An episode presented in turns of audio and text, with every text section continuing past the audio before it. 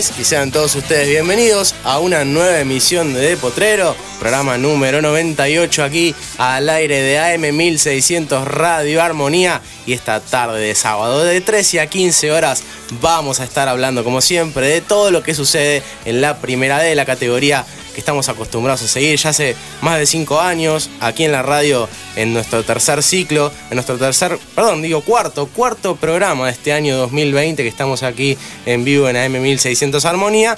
Y hemos hablado un poco de todo en estos programas, hablamos de lo, correspondiente a la Copa Argentina, hablamos de lo que corresponde también obviamente a este campeonato, este torneo clausura, a lo que ha sucedido en las últimas fechas, de lo cual le hemos hablado y hemos tenido las voces de los protagonistas. Y este día sábado también vamos a seguir charlando un poco de todo lo que sucede en la primera D y también algunas perlitas que fueron sucediendo en la semana que vamos a tener por supuesto acá la información en Depotrero. Mi nombre es Fernando Galuso y los saludo desde acá, desde la mesa de M1600 Armonía. Le mando un saludo a Daniela Ayeta del programa Vecinos por Vecinos que acaba de comenzar el día de hoy aquí en AM1600 Armonía y obviamente pudimos ahí hablar un ratito antes de que arranque de Potrero. Así que bueno, vamos a arrancar con la, con la presentación de este programa, la presentación del equipo, mejor dicho. Vamos a arrancar por la palabra del señor Horacio Gustavo Fernández, el capitán.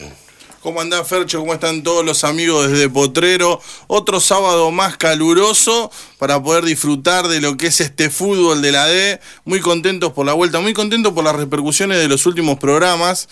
La verdad, mucha, mucha movida con todo lo que hablamos de lo sucedido entre Central Ballester y Liniers. Se habló mucho sobre eso, me hicieron muchas preguntas, me contestaron algunas respuestas que después les voy a estar contando ah, algo que tengo sobre eso. Pero bueno, acá atentos a lo que va a suceder en este programa. Se mezclaron las fechas, Fercho.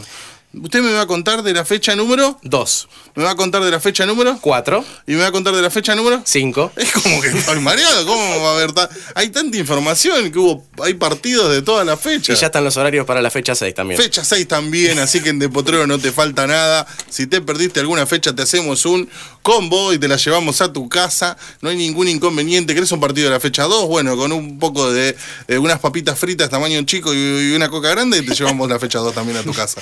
Hubo de todo. Bueno, pero se van emparejando esto lo, partidos. Se, está, se está poniendo al día la, la categoría D y me parece muy bien. Y empieza como a armarse esto de campeonato corto y algunos que se empiezan a acomodar. Empezamos a agarrar y jugar un poco a la lotería o jugar al casino y decir, bueno, ¿qué fichita le pones a cada equipo? Hasta con esto de la, las penalizaciones para Central Ballester y Liniers, esto de sacarle, tener la quita de puntos, es como que se va acomodando el campeonato y me parece que a esto hay dos cuestiones que le suman mucho. Uno, el envión de paraguayo. Dos, que se crucen el segundo y el tercero que se crucen Liniers y Atlas. El partido de la fecha, el partido que se va a estar jugando el día de mañana, del que ya vamos a estar hablando.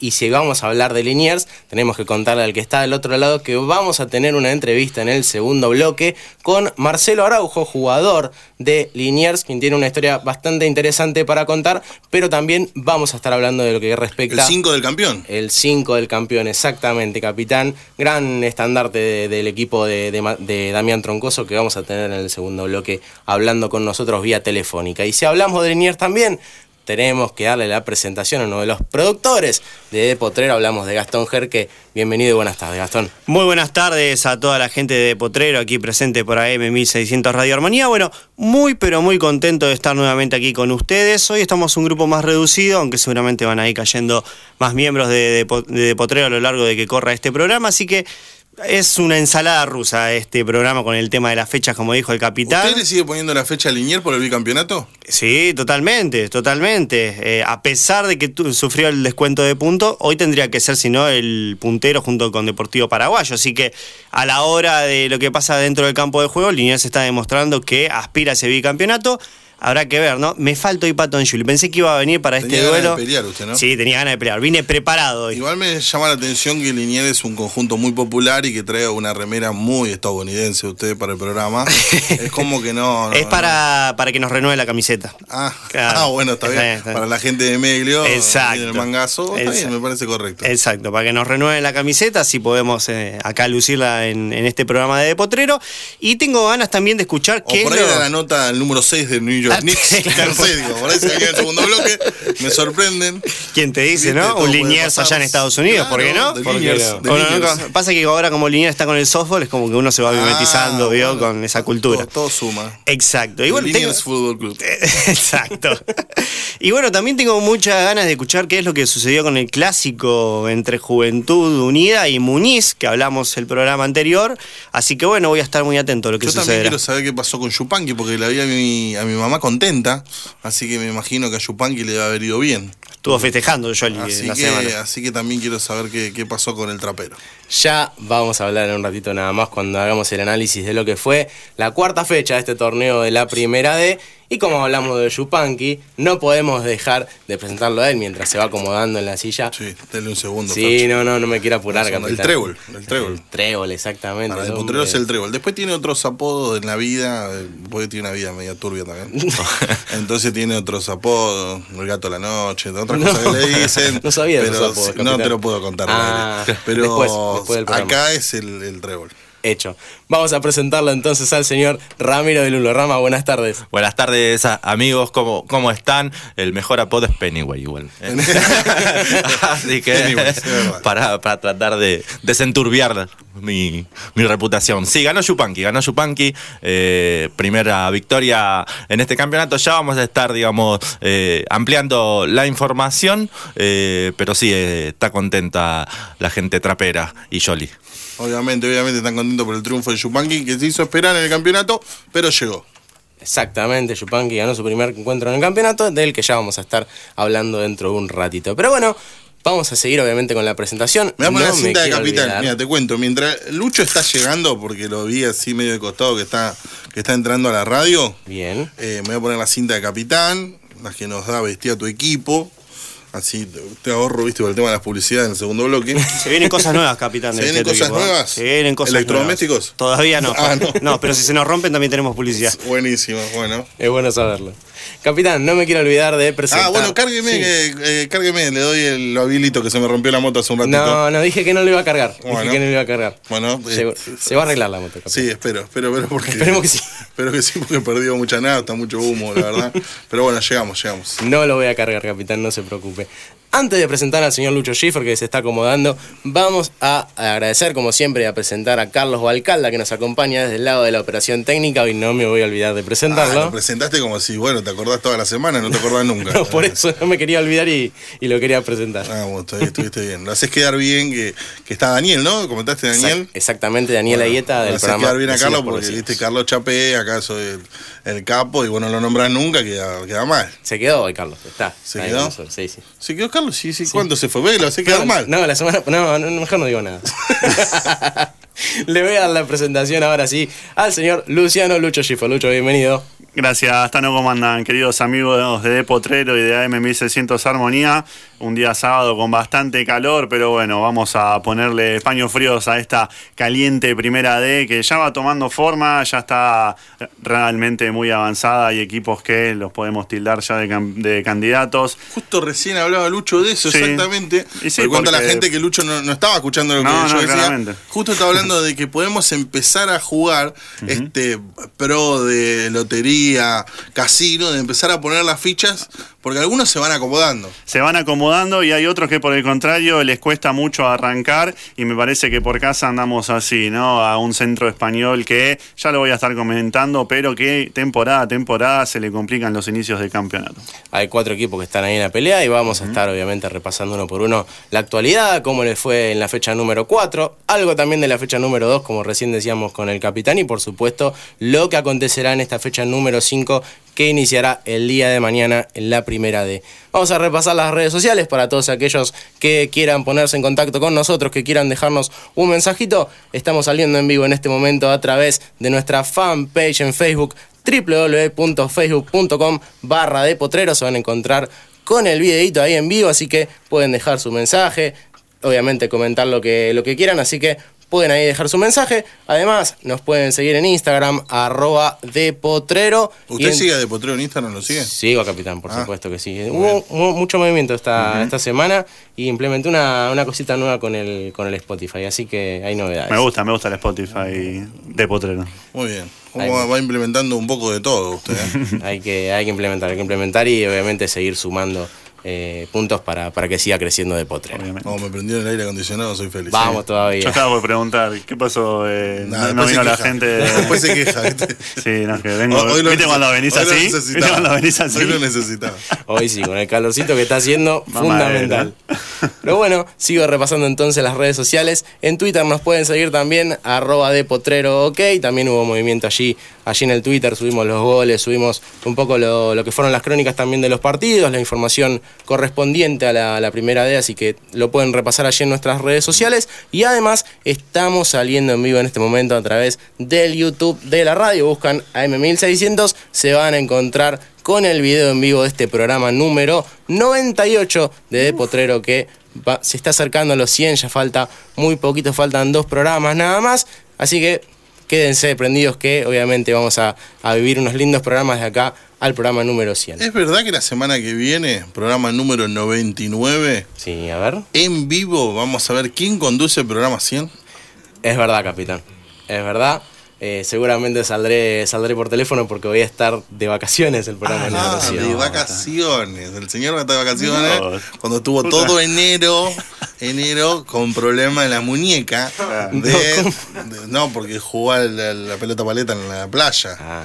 No sé por no decir que estuvo rascándola. No. Eh, sí, bueno. Ah, yo pensé que estaba jugando al tenis ahora, Sí, Fercho, sí. no sé por qué. Así que tiene otra vez vacaciones. Está bien. Unas mini Bueno. vacaciones el fin de O semana. sigue con ese trabajo, ese curro que tiene de ir probando quintas por, por todos lados. No. Ah, catando piletas. No, no, ya lo dejé. Hasta el año que, hasta el año que viene o hasta finales de este, Este año. es el lo último, dejé. justo, justo es este el último, ¿no? Claro. Ya está, basta. Sí, basta. Dale, buenísimo, dale, te, te lo- dejamos. este. Así que en vivo el sábado que viene elegimos conductor para programación. Perfecto, capitán. Muy bien. no se pueden perder el próximo programa de Potrero y tampoco el 100, por supuesto que no. Y bueno, vamos a arrancar un poquito entonces con, con lo que sucedió en esta fecha número 4 que finalizó en la semana. Después vamos a hablar de lo que, de lo que pasó con la fecha número 2 que se completó o que se va a completar, mejor dicho, el día de hoy con uno de los partidos. Vamos a hablar de la fecha número 4 y voy a empezar obviamente por el clásico, por el partido entre Muniz y Juventud Unida. Me acuerdo de la semana pasada dije que ganaba Juventud Unida.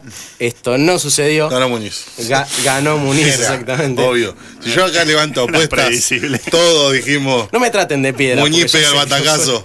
Sí, No, todos, Fer, jamás. Todos lo pensamos. ¿no? Tuvimos, tuvimos una charla paralela, armamos un grupo.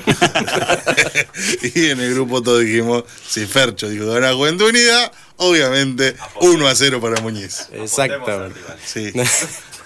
Menos mal que yo no dije que ganaba Juventud Unida, porque si no iba a haber. eh, que ganaba Muñiz, porque si no iba a haber empate. No, pero ¿no? piedra con piedra me parece que no, si- funciona. si- Por usted eso, elegía, se por eso. suspendía el partido. Claro, piedra Dios con piedra, mío. doble piedra, terrible, boludo. Sí, no. No más. Pero bueno, por suerte se jugó el partido.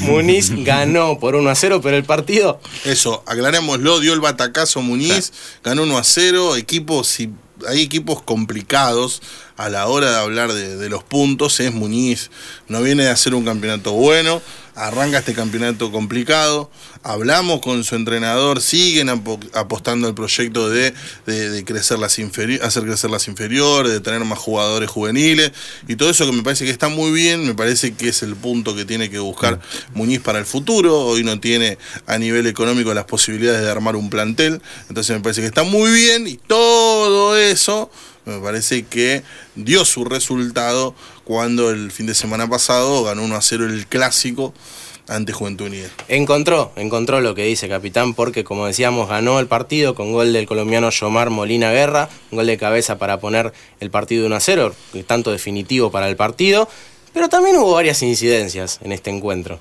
Hubo cuatro penales cerrados, capitán. Triunfo de Muñiz con sabor cafetero. Me gustó ese título. Es muy bueno, ¿eh? Sí, Es muy bueno. No lo usaron. Tienes razón.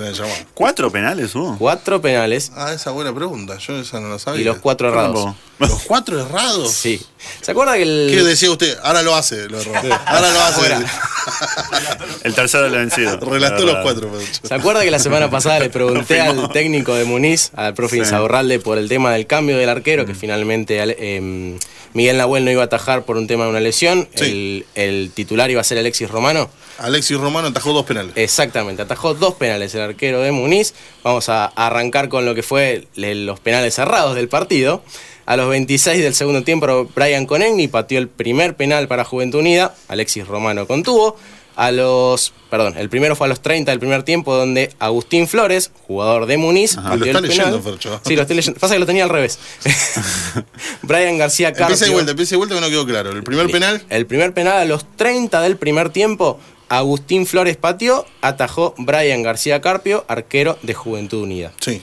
Primer penal entonces para Muniz. A los 24 del segundo tiempo, Iván Ventivegna, le, jugador de Juventud Unida, le pegó y la pelota en el, eh, rebotó en el travesaño y se fue afuera. Podría haberse tenido la posibilidad, Juventud Unida, de estar 2 a 0.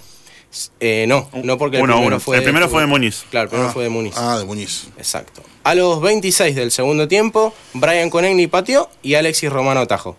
Entonces, segundo penal errado para Juventud Unida. Y el tercero, a los 47 del segundo tiempo, Nahuel Camargo le pegó y Alexis Romano nuevamente se vistió de figura y atajó el penal para que Muniz se lleve los tres puntos allí en cancha del Lugano ante el clásico rival. Muy bien. O sea, tres que- penales fueron de Juventud Unida. Exacto, Ah, tres penales de penales Juventud, en un partido. uno para el lado de. Muniz. Sí, bueno, era, era el día que Muñiz tenía Sí, que ganar, sin duda. tenía que, que- que revertir la, la mala situación y con este plus de ganar en un clásico, ¿no? Y a veces cuando no se te dan las cosas, yo pienso el vestuario después de Muñiz, ¿no? Cuando no se te dan las cosas tan seguido, Muñiz viene arrastrando una, una mala racha o, o una decisión, ¿no? Tomaron una decisión. Eh, qué lindo cuando se revierte de esta manera, porque decir, ahora toda la suerte está de mi lado. Tres penales y no nos pueden hacer un gol, toda la suerte pasó a estar de nuestro lado, más teniendo la posibilidad de atajar al arquero suplente. Exactamente. Bueno, todo. todo Y con- una, una victoria importante que lo saca a Muniz de una situación compleja y le metía presión a un argentino de Rosario que tenía que visitar el lunes a Liniers. Veremos qué pasó en ese partido también. Y también tiene que completar el partido de esta tarde ante Claypole. Es otro encuentro que también será importante para el conjunto rosarino, que obviamente ahora buscará salir del fondo, porque el último es argentino de Rosario. Igual sin irnos de esta de este encuentro, de este duelo, eh, Muniz eh, se fue sonriendo. Juventud Unida es un equipo que sigue sin encontrarle la vuelta a, a los últimos torneos. Tiene arranques buenos y se queda, tiene arranques raros y no le encuentra la vuelta al torneo. Me parece que es un equipo que eh, está perdiendo esa fuerza de ser candidato, ¿no? Eh, yo creo que de esa vez que estuvo casi clasificado de Copa Argentina, eh, hace dos torneos atrás, después en adelante siempre fue un equipo de mitad de tabla, tratando de encontrar eh, el rumbo. Eh, y ahora este cachetazo contra Muniz, que me parece que la gente de Juventud Unida, todos pensaban que iban a ganar, lo incluyo a ustedes, Fercho. Cuénteme, cuénteme, capitán. Así que me parece que fue un cachetazo grande. Era el partido, me parece que para despegar, tanto para Muniz como para Juventud, aprovechó el Rayo y veremos cómo, cómo le irá en el transcurso de este campeonato, por lo menos en lo que queda de este torneo clausura. Nos vamos a lo que sucedió entre Centro Español y Deportivo Paraguayo en cancha de Ituzaingó, donde el Guaraní se impuso por 2 a 0 con goles de Matías Verdún y Luis Jurchesen, así que el conjunto de Deportivo Paraguayo, el equipo de Fabián Cabello, está como único puntero del campeonato, obviamente sabiendo esto de que Liniers tiene un punto menos por lo sucedido contra Central Ballester hace un par de semanas atrás. No sé si Lucho tiene algo para decir el centro español, pero lo que veo con Paraguayo es que cuando encontrás esa, esa solidez que buscaste durante tanto tiempo, que trabajaste durante tanto tiempo, es como que acomodaste todos los soldaditos. Y me parece que el Cabello logró eso. Acomodó todos los soldaditos. Hoy le dio confianza. Hoy los resultados están. Entonces este paraguayo empieza a ser cada vez más sólido, cada vez más fuerte. Yo creo que la- las aspiraciones van cambiando y las dudas cada vez son menos. porque ya diferentes rivales y paraguayos siempre sale con resultado positivo.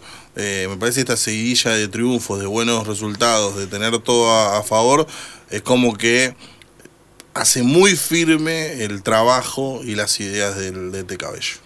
Bien. Lucho, ¿vos tenés algo para agregar? Después quería profundizar un poco más con la previa del partido que va a ser del lunes con Juventud Unida, así que me guardo el comentario y de paso también tengo un testimonio ahí de Orsini con el que estuve hablando. Bueno, eh, el duelo que va a tener para hablar Lucho de Centro Español y Juventud Unida va a hablar de dos equipos que me parece que en la búsqueda hoy van a buscar lo mismo. Sí.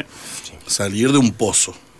Sí. Sí, también es el, es el momento también. Igual del lado de Poca centro no del lo ven tan así, ¿eh? ¿No? Del lado de centro no lo ven como que hay que salir de un pozo, sino que hay, con- que hay que continuar con un trabajo que se viene haciendo y que siempre tuvo buenos resultados a pesar eh, de, de- de esta, de esta constante de centro de que le cuestan los arranques de campeonato, pero siempre con la cabeza fría y, Sí, y se- priorizando el juego. Centro Español tiene, tiene una idea clara y siempre me parece que aprovecha cuando se empiezan a chocar Claro. todos los demás en busca de un objetivo. Mientras todos se están chocando en busca de salir campeón, cosas, ahí Centro empieza a encontrar eso desde la tranquilidad o desde la frialdad, como dice Lucho, encuentra los resultados. Porque me parece que le cuesta la presión de, de entrada ponerse la, la pilcha de vamos a pelear campeonato. No, eso no va con centro. Después se encuentra, al, sumar puntos y encontrarse en posiciones más privilegiadas, encuentra, ah, mira dónde estoy. Bueno, me meto a jugar eh, la posibilidad de un segundo ascenso. Estuve peleando hasta ahí, hasta el final, en la sumatoria de puntos, por ahí se me daba. Eh, pero como dice Lucho, al comienzo le cuesta muchísimo. Me parece que lo de candidato no es para Centro Español. Lo agarra en el transcurso del campeonato. Y por supuesto apuntando también las armas luego al torneo reducido. Pero bueno, vamos a ver cómo le irá al conjunto gallego en el resto de este campeonato. Mientras nos metemos en lo que sucedió entre Central, Ballester y Lugano, partido que se debería haber jugado en cancha de Puerto Nuevo. Finalmente se disputó en el Ricardo Puga, estadio de Atlas, y a puertas cerradas. Este encuentro que finalizó 2 a 2 había abierto la cuenta a los 8 de la primera parte Santiago Cosro para Lugano, igualó a los 16 del segundo tiempo Diego Carrizo, 10 minutos, pa- 10 minutos más tarde Agustina Mato para el lado de Lugano puso el 2 a 1 y a los 32 del segundo tiempo Alan Amarilla puso las cosas 2 a 2 y el resultado final para este partido que también contó con dos expulsiones porque vieron la roja Santiago Ojeda del lado del Canalla y Martín Ibarra del lado de Lugano. Me parece que lo, lo- lo sucedido con, con Liniers a, a Central Ballester lo acomoda en tener que superar un montón de dificultades. Pues todo eh, esto de no poder ir a jugar a Puerto Nuevo, de tener que ir a, a jugar a cancha de atrás, de no tener la posibilidad de que haya público, es como que se hace un peso grande. Eh, los viajes, lo- los jugadores que tenés suspendidos. Es como que te, te tenés que remar en contra de la corriente. Igual sacó un resultado que me parece que el más beneficiado es Lugano. Y Lugano es un equipo que cuando empieza a agarrar eh, envión, suma, suma, suma, suma, suma, suma. De a uno, ¿no? Pablo Viedma, va con la calculadora, precios cuidado y se lleva un punto. ¿Eh? Ojo con Pablo Viedma que no deja nada al azar. ¿eh? Vamos a un puntito, vamos por un puntito, bueno, yo me lo traigo, él aprovecha todo.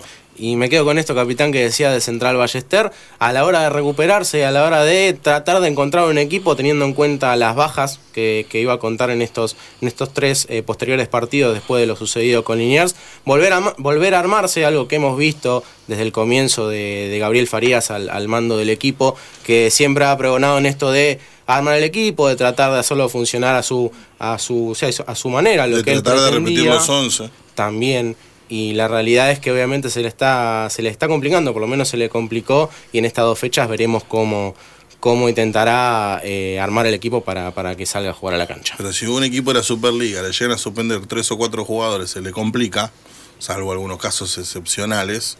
Yo me imagino un equipo de la D.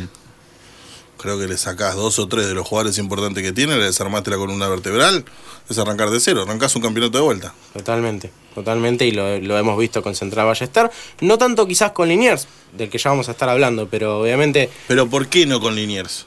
Yo tengo el porqué. Porque Troncoso eh, tiene un- una, una cuestión de cambiar muchas fichas. sí Entonces, al cambiar muchas fichas, ya está, hay muchos jugadores que están preparados para jugar.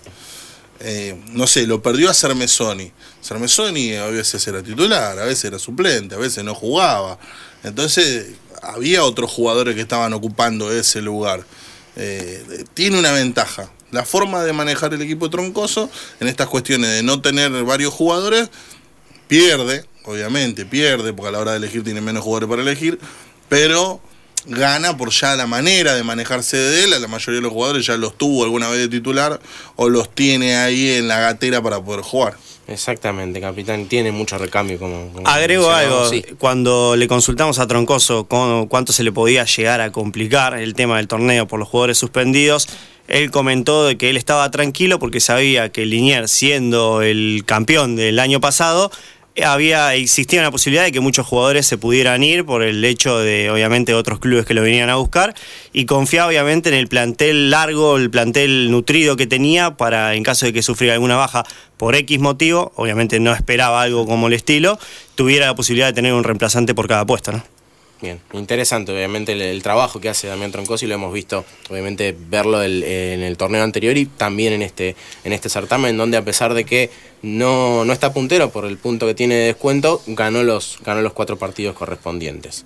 Vamos para lo que sucedió en Ensenada con Defensores de Cambaceres que venció por 2 a 0 a Puerto Nuevo. Cambaceres que se quiere prender en la pelea por el torneo clausura. Ganó con goles de Leonel García de penal a los 34 de la primera parte y Matías Samaniego para el lado eh, para el segundo, el segundo gol de Defensores de Cambaceres. Estuvo presente nuestro compañero Juan Manuel Ben allí eh, presenciando el partido, filmando los goles y bueno, una victoria interesante para Defensores de Cambaceres que sumó tres puntos y, como decía, se está queriendo prender en los primeros puestos de este torneo clausura. Por el lado de Puerto Nuevo eh, se quedó sin técnico. Martín Correa renunció en la semana después de los, después de los malos resultados que obtuvo el conjunto de Campana y ya tiene nuevo técnico con quien hablamos, hablamos de Gastón de Armas, que tenemos un audio de él, eh, no sé si quieren que lo pasemos ahora, lo pasamos ahora nomás vamos a escuchar la palabra de Gastón de Armas, el nuevo técnico de Puerto Nuevo. Hola, ¿cómo estás, eh, Fernando? Sí, la verdad que me siento muy cómodo en ese club. Eh, aparte, bueno, todo el cuerpo técnico hace muchos años que está trabajando en las inferiores, así que nos sentimos muy a gusto, la verdad que nos sentimos muy a gusto. Y bueno, y la expectativa más que nada de todo el cuerpo técnico. Es ir paso a paso, eh, entregarle al jugador el sacrificio nuestro y que ellos puedan, puedan entender la idea y puedan, puedan poder eh, desarrollarse de la mejor forma.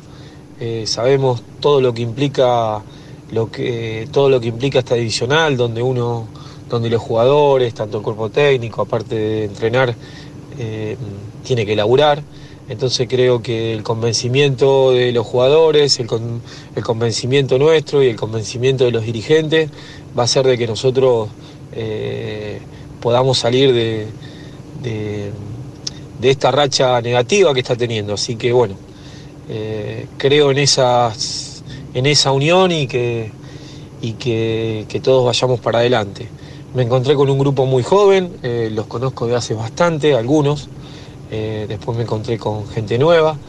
Eh, así que bueno, estamos analizando todo. Mañana vamos a hacer un táctico y un poco de fútbol, así que bueno, eh, confío mucho, confío mucho en el jugador de fútbol, así que creo que,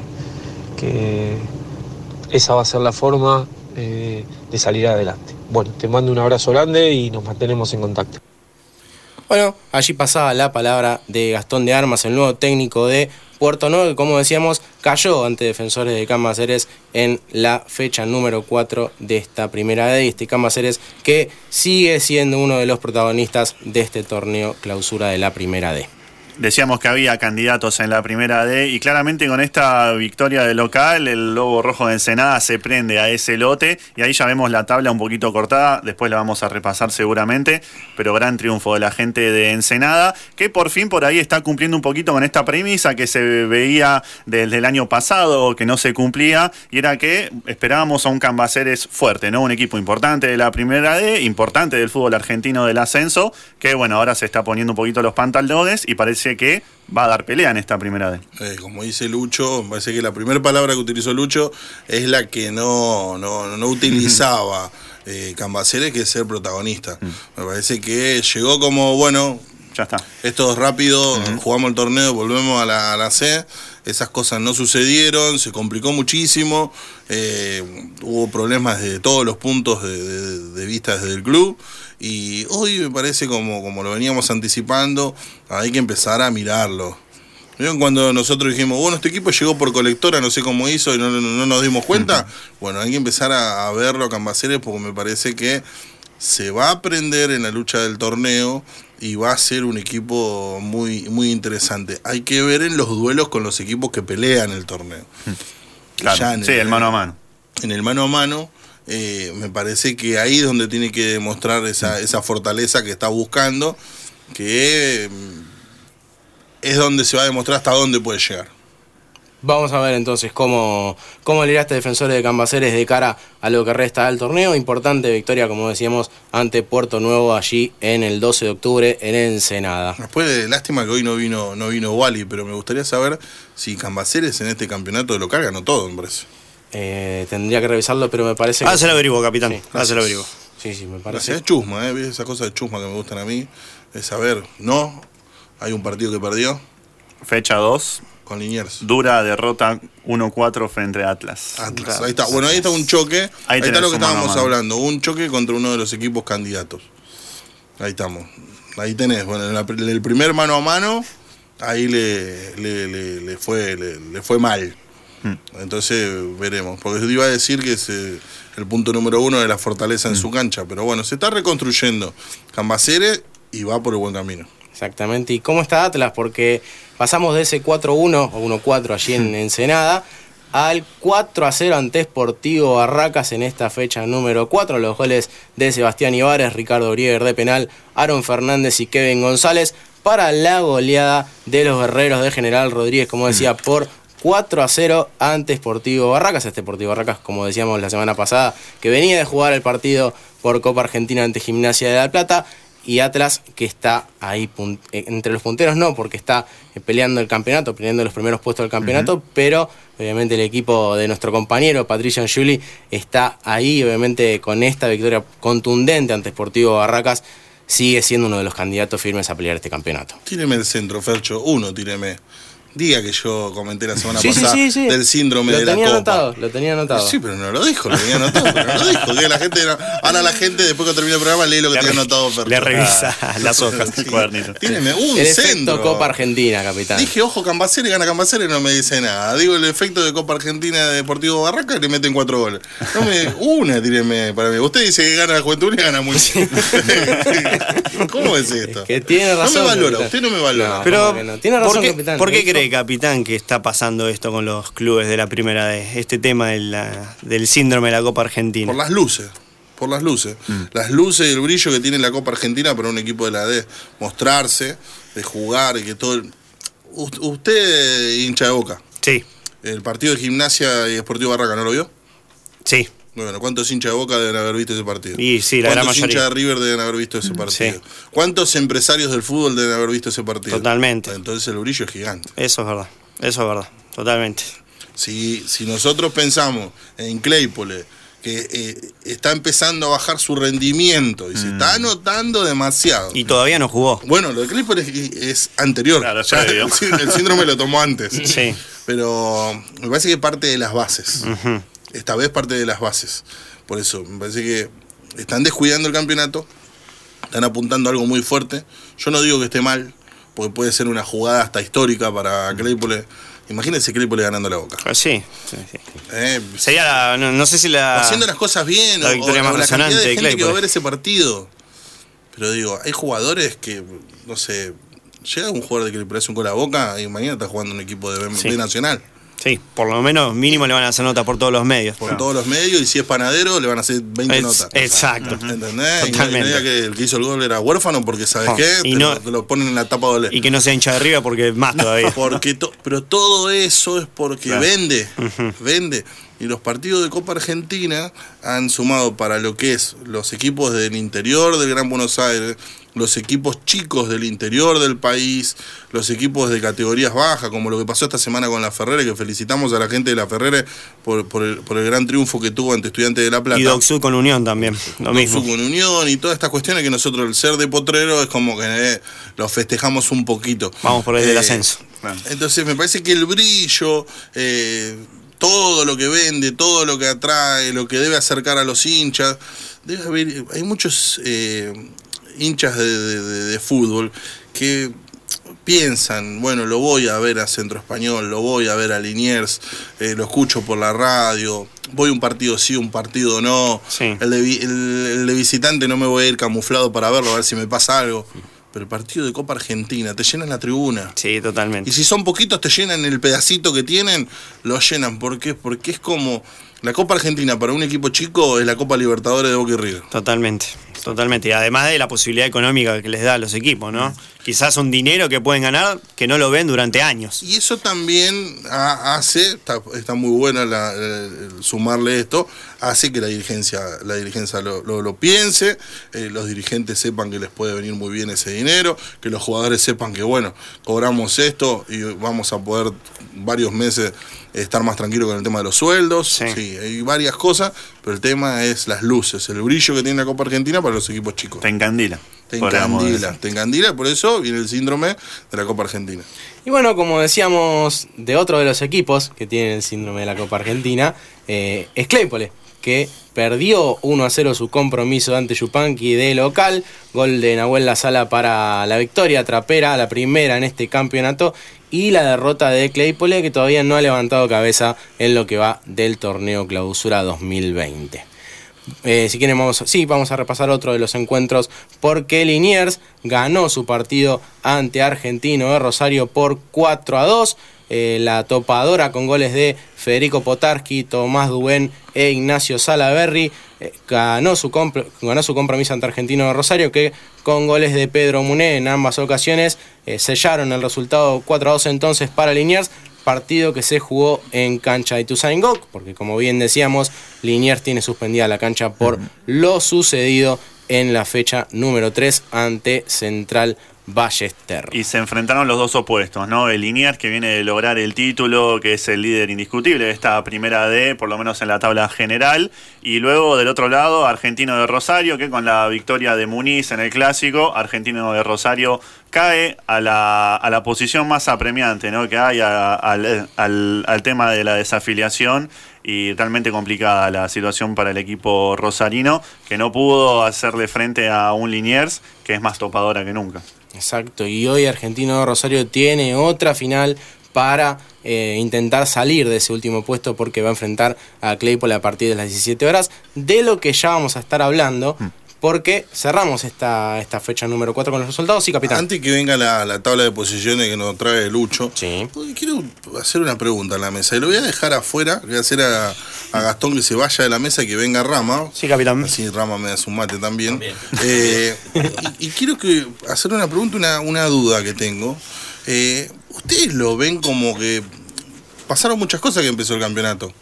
Liniers sabe, se entera que va a jugar por Copa Argentina con San Lorenzo, como dijo Lucho la semana pasada, tiene un partido contra un grande del fútbol argentino, ya fuera de la broma, que yo Sí, soy hincha sí, de San Lorenzo. Eh, después eh, viene esta cuestión de Liniers arrancar el campeonato ganando y, y se nota que la, la aspiración es muy fuerte del bicampeonato. Porque una cosa es eh, quererlo y otra cosa me parece que lo sienten y están seguros y convencidos que van por eso.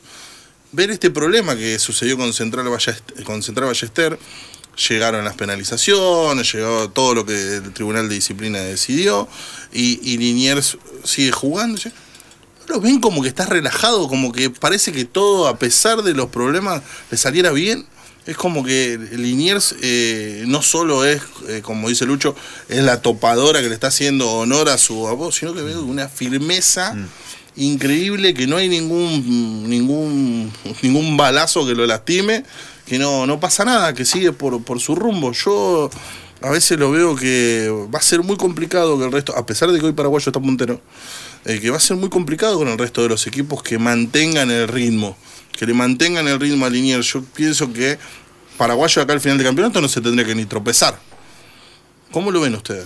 Yo creo que eh, es una opinión muy personal eh, que Liniers es el equipo más realista del campeonato. O sea, Es buena esa, me gusta. eh, utilizo esta palabra, pero porque eh, Liniers, o sea, más allá de plantearse partido a partido, primero tiene la tranquilidad de haber de, de ser el campeón. Muy buena, lo que sí. lo que ya le asegura un lugar en la final en el peor de los La casos. tomo esa, muy buena, Rama. Eh, segundo, que eh, Liniers, eh, creo que Troncoso, el, todo el cuerpo técnico, eh, logra en, en los jugadores convencerlos de que conocemos lo que es la primera D, o sea, ¿sabes? Sa- eh, la conocen bien, saben que puede pasar lo que pasó, puede pasar una suspensión, puede pasar que nos expulsen, pueden pasar injusticias, pueden pasar justicias, un día... O lo que dijo Gastón, que les habló a los jugadores de prepararse porque pueden ser que Sí. vendan con otros jugadores Eh, o que se vayan jugadores a otros equipos. Exactamente, entonces los tiene preparados a todos. Porque el que se- si se va un jugador, el hay uno que lo va a tener que suplantar y ese tiene que cumplir la misma función y creo que los motiva de la misma manera. Cuestión, ahí, asterisco, que le mancó el primer campeonato paraguayo. Se lesionó el central colombiano, que ahora se me Rosa fue- Quintero. Rosa Rosa Quintero, y le complicó la vida. Le complicó la vida. Exac- exactamente. Entonces, para mí, incluso, y, quiero animarme a esto, eh, sabiendo, si, si, si seguimos con el tema de Copa Argentina, eh, Liniers eh, sabe que tiene todo para perder con San Lorenzo, pero el objetivo de Liniers es otro. Y creo que, por más, si, si bien o sea, es una vidriera, si bien no creo que lo afecte eh, en este caso el síndrome. En- es mi punto de vista. ¿Lucho? Iba a decir, iba a rematar la, re- la primera reflexión que hiciste Bien rama, exactamente. bien rama. Sí. La reflexión que hiciste exactamente con, con esa misma instancia, ¿no? De que la Copa Argentina, si lo vemos, podría ser o un obstáculo o algo que potencie o que continúe con este camino de Liniers. Y yo también apuesto a lo mismo que decía Rama, que el partido contra San Lorenzo eh, me parece que va a ser, no va a ser un partido más, pero sí va a ser un partido más en el sentido de que Liniers va a seguir seguramente por, por este, por este buen camino que realmente lo tiene no solo desde el campeonato pasado, sino desde varias temporadas que Liniers, eh, con su cuerpo técnico, con su dirigencia, está mejorando mucho a nivel institucional y eso se ve reflejado también adentro de, de la cancha. Bien, tomo eso, lo del tiempo. Y- Hace muchísimo tiempo que viene haciendo un trabajo parejo. Creo que ahí hay, hay factores, factores interesantes. Eh, lo que dijiste vos, Rama, sumarle lo de Lucho con esto del tiempo. Y, eh, es difícil que un equipo sea sólido y eficaz. Y eso lo consiguió Troncoso con Linier, sumado atrás con la dirigencia. Me voy a basar en lo, en lo futbolístico y es un poco también de lo que, lo que decía Lucho. La idea de juego de, de Troncoso para con Liniers, sin duda es algo que viene manteniendo y mucho, que como también lo, mencionamos mucho, el tema de los, recambios de, que, implementa el técnico eh, es importante y se ha visto que, ha cambiado mucho y siempre le ha servido. Siempre ha sido efectiva a la hora de, hacer cambios en el equipo y lo ha demostrado partido a partido. No por nada ha sido el campeón del torneo de apertura y también está peleando este torneo de clausura. Me parece que la, actualidad de Liniers es muy buena y comparto con, con Rama en lo que decía del partido de Copa Argentina. Me parece que Liniers está enfocado directamente en lo que, en lo que es el torneo clausura y como he escuchado mucho, el partido de Copa Argentina para esta topadora es un premio a lo, a lo hecho en el torneo de apertura. Bueno, entonces estamos más o menos de acuerdo, piensa igual que yo. No hay bala hoy que lastime a Liniers. Para nada. Sí, se hizo, se hizo un equipo muy, muy fuerte dentro de la categoría y el que veo que tiene. este, Paraguayo lo que digo, no se tropiece. Si Paraguayo no se tropieza, también va a estar ahí, va a estar ahí. Y, y el equipo que está recuperando, ¿qué palabra le podemos poner? No quiero, no quiero decir mística, porque le mandamos un saludo a la gente mística matadora, pero eh, me parece que atrás se está recuperando algo.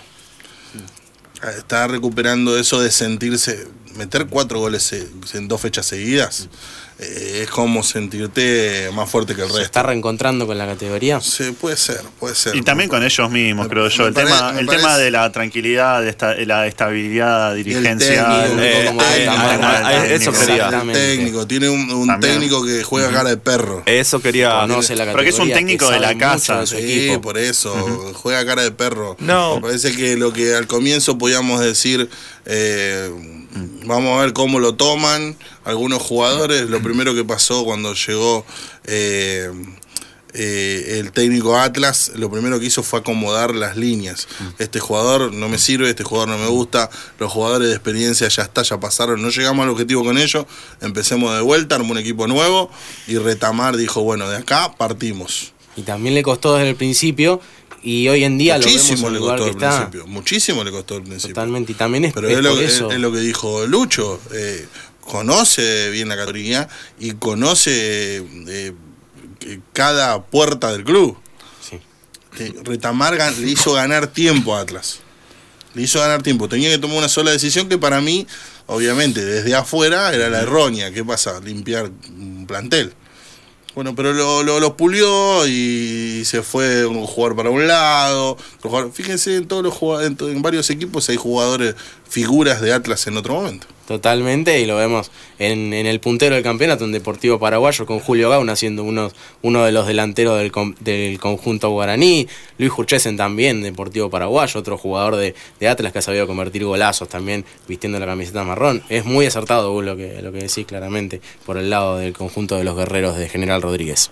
Le tocó hacer el trabajo sucio a retamar, pero tenía, tiene la espalda suficiente y el conocimiento suficiente también de lo que es Atlas, o sea, de lo que es, pues, porque es un poco su, su club también, y, no descartar, obviamente, todo el conocimiento que tiene eh, futbolístico y de la categoría.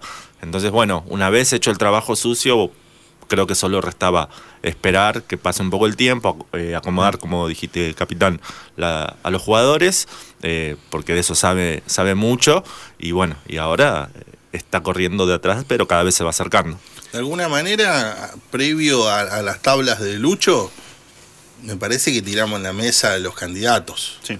Sí, sí, yo creo que sí. Me parece que tiramos en la mesa los candidatos, eh, eh, eh, eh, Liniers, Atlas, eh, Deportivo Paraguayo hoy puntero, eh, yo le sumaría Cambaceres, y después siempre alguna sorpresa hay. Siempre alguna sorpresa hay. Mismo. Tonga, Sí, adelante Gastón. Para mí, eh, el tema de la Copa Argentina lo puede perjudicar a alinearse en el campeonato. mirá vos, eh, esto está bueno, porque de- él lo ve desde otro, desde otro lugar, lo ve desde el lugar, de, de- desde, desde un poco desde adentro, de sentir el escudo, de vivir la, vivir la camiseta, y lo ve totalmente diferente a lo, a lo que sentimos nosotros. Ah, eh, hoy en día Liniers es el único equipo, creo, que en el campeonato no tiene fantasmas. Eh, Cambaceres los tiene con este tema de lo que le ha pasado, eh, con sus aspiraciones a salir campeón y llevarse una realidad. Sportivo Barraca, que este campeonato le está costando. Atlas, sabemos todos este tema del ascenso, que es una lucha constante. Y Liniers hoy no tiene ningún fantasma. Y pienso yo que Liniers... Yo le cambiaría la palabra de fantasma a mochila. Mochila, está buena, está buena ese punto. Porque fantasma lineal algún fantasma debe tener. Seguro, es Ya verdad. te digo que tiene el fantasma de los problemas que tuvo con Central Ballester. Eso es cierto, eso Porque es cualquier cierto. cosa que pase con Linier ya va a ser medio diferente. Sí, en ese punto va a estar, va a estar con el ojo siempre bajo la lupa. Pero creo yo que Liniers se siente tan confiado que en algún punto sienten que le pueden ganar a San Lorenzo. Eh, y entonces quizás un golpazo que se pueda llegar a dar en la Copa Argentina puede llegar a desestabilizar esa confianza y esa seguridad que y, este vendría, y vendría el síndrome de la Copa Argentina. y vendría el síndrome de la Copa Argentina. Entonces, creo que el, el mejor beneficiado de no jugar la Copa Argentina es Atlas, porque esos propio, esa propia mochila la puede llegar a sacársela en medio del campeonato sin tener que jugar Copa Argentina ni tener que volver a pasar por lo que ya pasó el año pasado en, en esta competición. Así que me parece que el, el mayor beneficiado de que Liniers pueda llegar a tener un golpe en la Copa Argentina creo que puede llegar a ser Atlas. Me gustó esta charlita. ¿ah? ¿Cómo lo ve, lo ve desde otro punto, eh, al ser hincha de Liniers, a seguir la campaña de Liniers, lo ve de otro lado, que nosotros por ahí no. Me parece que yo siento que Liniers contra San Lorenzo pueda tener ganas de, de ganar, obviamente que van a querer ganarle a San Lorenzo, no va a haber duda, pero crean que pueden o crean que va a ser muy difícil, siento que no, no, no los va a tocar, va a ser el único equipo que va a pasar sin ningún inconveniente. Sí, eh, hab- hablamos de... Cinco minutitos quedan del primer bloque. Bien, hablamos, bueno, es también una, una manera de, de- de previa a lo que va a ser el partido del día de mañana, porque hablamos de Atlas, hablamos de Liniers y sabemos las posibilidades que tienen ambos equipos de, de consagrarse campeones de este, este torneo clausura. Y pero para ubicarnos ante ese partido, Lucho nos va a tirar toda la estadística por la cabeza. Adelante. Así es, Deportivo Paraguayo, líder absoluto de este campeonato clausura 2020 de la primera D, con 12 ¿Te unidades. sorprende Lucho decir esto? Me sorprende Porque mucho. lo- me gustó que lo- le, le puso énfasis, líder Me absoluto. Me sorprende gratamente porque Deportivo Paraguayo, lo hablamos muchísimo, es un club eh, que realmente apostó por un proyecto y le está funcionando con cierto con 100% de efectividad en y- este inicio. Cuatro trabajo, partidos jugados, muchísimo cuatro trabajo. Sí, se nota, se nota que hay muchísimo trabajo. Así es. En segundo lugar aparece Liniers con un asterisco porque tiene un punto menos, con 11 unidades por eh, eh, los incidentes contra Central Ballester. Tercero figura Atlas con 10 unidades. Y en cuarto lugar está Cambaceres con 9. Ahí se corta la tabla. Porque fue los, los nombres que tiramos nosotros en la fueron mesa. los nombres que, que le dimos relevancia en este primer bloque. Eh, ¿Por qué? Porque en quinto lugar aparece Lugano con 5 puntos. O sea, Ah, está Pablito Bielma, ¿viste? Con los bien. precios cuidados. Pablito Bielma se acomodó quinto. Se mete en el top 5 Lugano con 5 unidades a 4 puntos de Cambaceres. Por eso digo que se corta un poco la tabla, ¿no? Sí, Porque exacto. esos cuatro van a seguir estando también la fecha que viene. Central Ballester aparece en sexto lugar con 4 unidades, sumando o restando en realidad ese punto. Eh, Yupanqui con 4 y también Puerto Nuevo con 4 unidades. Luego en el noveno lugar aparecen Juventud Unida, Muniz y Barracas con 3 puntos. Barracas. Cent- sí, lo- eh, Barracas. cómo se perdió en la tabla. Barracas que todavía no ganó, los tres puntos son producto de tres empates. Luego aparece Centro Español con dos unidades en el decimosegundo lugar y en el último puesto están Claypole y Argentino de Rosario, ambos con un partido por completar. En la, en la previa creo que podemos estar de acuerdo que nadie pensaba que Sportivo Barraca y Claypole iban a estar tan abajo. No, Vienen de ser segundo y tercero del campeonato pasado. exacto. Y también, bueno, por el lado de por el lado de ambos perdieron su puesto en la tabla general, porque los dos primeros son Liniers y Atlas Claro. y debajo están Sportivo Barracas y Claypole, más abajo Deportivo Paraguayo, Cambaceres, ¿Cómo Juventud? Unida. ¿Cómo Cara, en la tabla general el quinto está paraguayo. Quinto está para Quinto está Deportivo Paraguayo, exactamente. A solo tres puntos de Atlas y Deportivo Barracas. Yo creo que, aparte, eh, pienso, a- hablando a, a grandes rasgos, de que tenemos el programa de Potrero en la radio, nunca habíamos dicho que Paraguayo está puntero. No, Nunca. No, no hemos pas- han pasado muchos técnicos también, incluso. Yo creo que no, no recuerdo temporadas anteriores, pero si tengo que remontarme a algo, me acuerdo del prohibido olvidar que habíamos hecho con Sergio Pepe cuando Deportivo Paraguayo se consagró campeón allá en la temporada 91-92. Y creo que desde ahí, bueno, no sé si desde ahí, pero me parece que la, la actualidad de Deportivo Paraguayo no ha sido la mejor. Y hoy en día, como habíamos hablado con Fabián Cabello, vos también lo habías, lo habías, mencionado, el trabajo que hace Fabián Cabello, el, eh, el equipo que tiene y cómo, y cómo lo ha formado, y que sigue siendo un equipo también eh, en formación, o ha sido un equipo en formación y hoy lo vemos puntero del campeonato. Es más que importante para este conjunto guaraní, que ha encontrado sin dudas eh, la- la- el, el punto con su técnico, con Fabián Cabello, y también con el equipo que se ha formado a lo largo de estos dos campeonatos. ¿Tenés la tabla de goleadores, Lucho? ¿O te No, no estoy la, volviendo tengo, loco? no la tengo. Bueno, ahora, ahora la busco. ahora la, ahora la busca Luchito, la tabla de goleadores, también Ahora para saber cómo andan los, los, los- los delanteros, cómo anda, a ver qué equipo está sumando más goles, porque en esta cuestión ya veo Atlas, ocho goles en Ahí dos tengo. partidos, ahí está Luchito, la encontró. A ver, contame, Lucho. Sí, Leonel García de Cambaceres y Matías Samaniego también de Cambaceres con tres goles cada uno son los dos goleadores de este campeonato. Muy bien. Bien, la dupla de allí de- del conjunto de Ensenada que se quedan como punteros ahí en, en la tabla de goleadores. Bien, competencia lado sana, una competencia Sí, sana entre los dos goleadores de No Cambaceres. se, ve, no se ven conviar el mate en, en- en los entrenamientos. Sí, me lo imagino. Así todo un detalle, capitán, ¿sabe cuál es el, el equipo que más goles convirtió en este Ah, campeonato? trajeron estadística por doquier, dígame. Atlas, Claro. con ocho, ocho goles convertidos, obviamente, los ocho de las dos victorias ante ante ay, ante Los Sportivo últimos dos Barracas, partidos. exactamente, sí, sí. Pero bueno, y por el lado de Nueve. ¿Nueve? Porque también le ganó a Centro Español. Buen Uno a punto, es verdad. Muy bien. Nueve, nueve goles para, para el conjunto de Néstor Retamar, que se sigue manteniendo como uno de los candidatos para llevarse este torneo clausura. ¿Terminamos el primer bloque? Terminamos el primer bloque. Estuvo buena la charla esta. de Me recién, gustó, capitán. Siempre que plantea una, una charla a usted, siempre Yo- se torna son- interesante. Son, dudas. Me gusta chusmear y bueno, lo converso con usted, que es un especialista. Está, está muy bueno hablar. Y hablamos de fútbol también, que, que- que es, es lo lindo de este programa llamado de Potrero. Le cuento con el segundo bloque, vamos a hablar de lo sucedido en la fecha número 2 o de lo que o de lo que sería el cierre de la fecha número 2 y nos vamos a meter de lleno en la fecha número 5 con el llamado a Marcelo Araujo, el jugador de Liniers. Nosotros nos vamos un pequeño corte y ya regresamos con más de Potrero.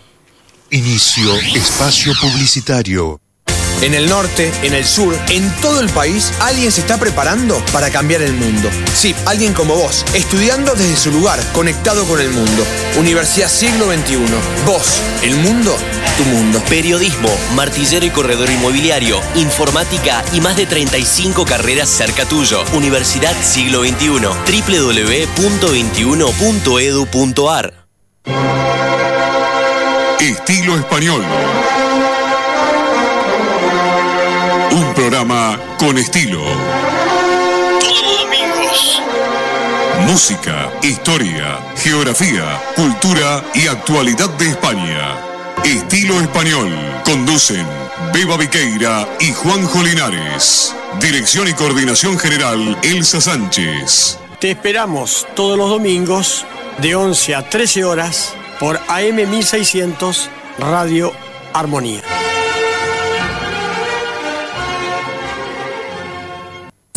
Dopo questa vita che si dimentica di te. ¿Te gusta la música italiana? Todos los domingos Pasión Italiana, de 9 a 11 horas. Con toda la información, comentarios, un viaje imaginario a la bella Italia.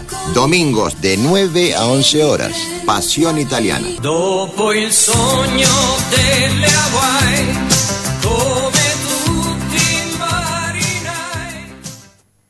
Ángela, ayudante terapéutica, experiencia comprobable.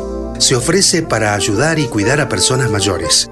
Deje su mensaje en el 4844-5088 o el 15 5957 3035. Ángela, ayudante terapéutica. Yo soy de Vélez Arfiel. Voces Velezanas. Un programa hecho por y para hinchas de Vélez. Por AM Armonía 1600. Los domingos de 18 a 20. Lo esperamos. Voces Velezanas, un programa hecho por y para hinchas de Vélez. Yo soy de Vélez. Fin.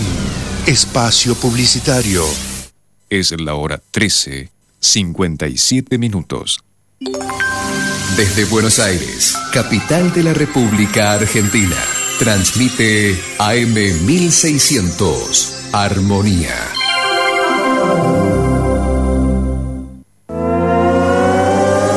Comienza una nueva hora y en Armonía te seguimos acompañando.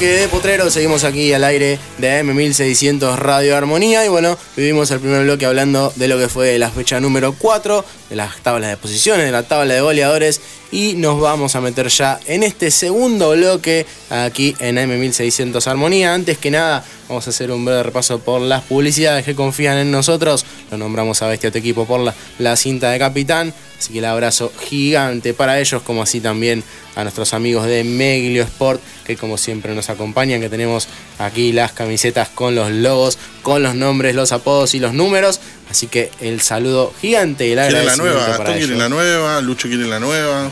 también La de Rama yo también. ¿Vos también? Sí, sí. Ah, todos, bien. Bueno. Yo también, yo también. Ah, bueno, está bien, está bien. Bueno, vamos a querer Está bien, sí. Un saludo a la gente de Meglio. Saludo grande para la gente de Meglio. Como le decíamos, queremos las camisetas. No, que no, no le pase a Meglio como eh, está vistiendo a Claypole, me parece el síndrome de la Copa Argentina Claypole. No, por favor. Igual sí le va a pasar porque vamos a tener que esperar nosotros la camiseta hasta que no juegue Claypole con Boca. Olvídense que tiene la camiseta para nosotros. Pero bueno, van a llegar. Van a Pero bueno, nos anticiparon, me lo dijeron. Primero está ese partido. Por supuesto que se sí, entiende, prioridad. Se entiende, se entiende. Y es un partido fundamental, importante. Vamos a seguir con las publicidades. Mientras tanto, le agradecemos a la gente de Soluciones de Ingeniería. Somos una empresa dedicada a la instalación, reparación y mantenimiento de equipos de climatización con 8 años en el mercado. Contamos con un equipo de técnicos debidamente matriculados para brindar un servicio de calidad y con garantía. Muestre el cartelito ahí en Facebook y le voy a contar algo. Cuénteme, Los, amigos de Soluciones de Ingeniería me dijeron nueve años. Piénselo, ese cartelito Nueve. del año pasado. Bien. La verdad. Feliz cumple. Son nueve Tiene años. razón, tiene ah, razón, vio son qué detalle. años. Fue Feliz lo, fue lo único que me dijeron. Feliz Fue lo único que me dijeron. dijeron. Me dijeron, aguante de potrero y decirle a Fercho que son nueve años. Nueve años entonces. Ponelo con un fibrón. Sí, ¿eh? sí, sí, sí, sí. Cambiame el cartel, me dijo. Pro- prometo renovarlo para la semana No, que no, viene. no, le digo eso. Bueno, después me dijeron aprendete la- lo que lees porque hace un año que lo Claro, así le metes otra Sí, voz sí, también. Desde el año pasado que lo, lo- lo Sí, veníamos sí, diciendo sí, no le tenía que ponga aprender. tanta onda, dijeron. bueno, nueve años en cuestión. Las disculpas y será renovado la semana que viene, como decía. Eh, bueno, vamos ahora sí a dar inicio a este, a este segundo bloque. Eh, te- vamos a tener igual dentro de poco alguna, alguna publicidad más, ¿no, Rama? Sí, la gente de Cacique Artesanías esta semana eh, vamos a tener novedades y como, y como se viene también el, el programa número 100, también nosotros vamos a tener novedades con, con esta nueva publicidad de Cacique Artesanías. Muy bien, qué bueno. No, no, no- Ah, nadie pregunta, nadie quede intrigado, qué va a pasar, nada. qué va a pasar. Rama? Esperemos al programa número 100. Ah, bien, está bien. Pennywise. ¿Un detalle, Rama? Pequeño detalle. ¿no? ¿Cómo? Un detalle, No, no, no, no, no, no, no, no. Eso sí, eh, Cacique Artesanías, hoy, que- hoy es el día del- de un club de primera, ¿no? Sí. Hoy Del Eh, hincha de un club de, Racing. pri- de- de primera. Bueno, y- y entren a- al Instagram de Cacique Artesanías, eh, está dedicado, y eh, los, dejo, con- los dejo intrigados. Bien, está bien. Bueno, está bien. Bueno, buen punto. No dijeron nada. No, la verdad no. No dijeron- Bueno, se, se conocerá entonces el, el programa número 100 de Potrero, la, la intriga. Vamos a meternos ya entonces de lleno en, en lo que corresponde primeramente a lo que fue el partido del día de ayer, por la fecha número 2, y después vamos a meternos en la fecha En este combo de que tenemos en Depotrero de toda la fecha, fecha 2, fecha 4, fecha 5, fecha 8. Se están fecha poniendo al día. 14. Se están poniendo al día y se están Sí, adelantando. todo. Exactamente. volvemos, volvemos para atrás, para la fecha número 2, para el día 17 de febrero, donde a raíz de la lluvia se jugaron solamente 29 minutos en el encuentro que disputaron Sportivo Barracas y Lugano. Este partido. ¿Cómo se nota que usted no estaba en la cancha? Lluvia. Casi lluvia en el y un, mundo día de, abajo. y un día de semana encima. En el mundo abajo ese día. Pero bueno, un día de semana encima. Lugano ganaba 1 a 0 con gol de Matías Basualdo de penal.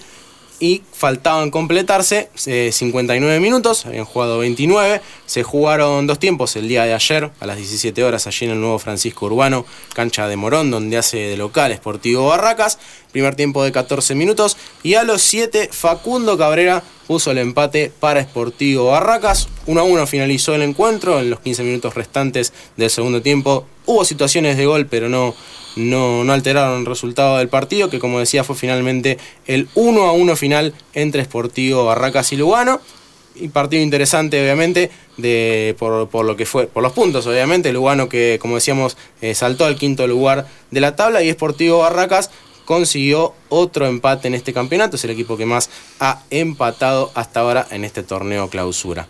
Para hablar de lo que fue el rendimiento de Lugano y lo que se viene también en la actualidad del Naranja, tenemos el audio de nuestro compañero Franco Abatino que nos dejó lo siguiente. El día de ayer se jugaron los, los 29 minutos restantes eh, del partido entre Sportivo Barracas y Lugano. correspondiente a la segunda fecha del torneo de Primera D. Ganaba el Naranja por 1 a 0, pero Facundo Cabrera marcó el gol del empate para el arrebalero. Con este resultado, el Naranja se ubica en la quinta posición con 5 unidades y visitará en la próxima fecha a Muniz, informó Franco Batini. Allí pasaba la palabra de Franco Batino contándonos las novedades de Lugano luego de lo que fue el empate ante Sportivo Barracas y nos vamos a meter en el partido que se va a estar jugando esta tarde entre Claypole y Argentino de Rosario Rama.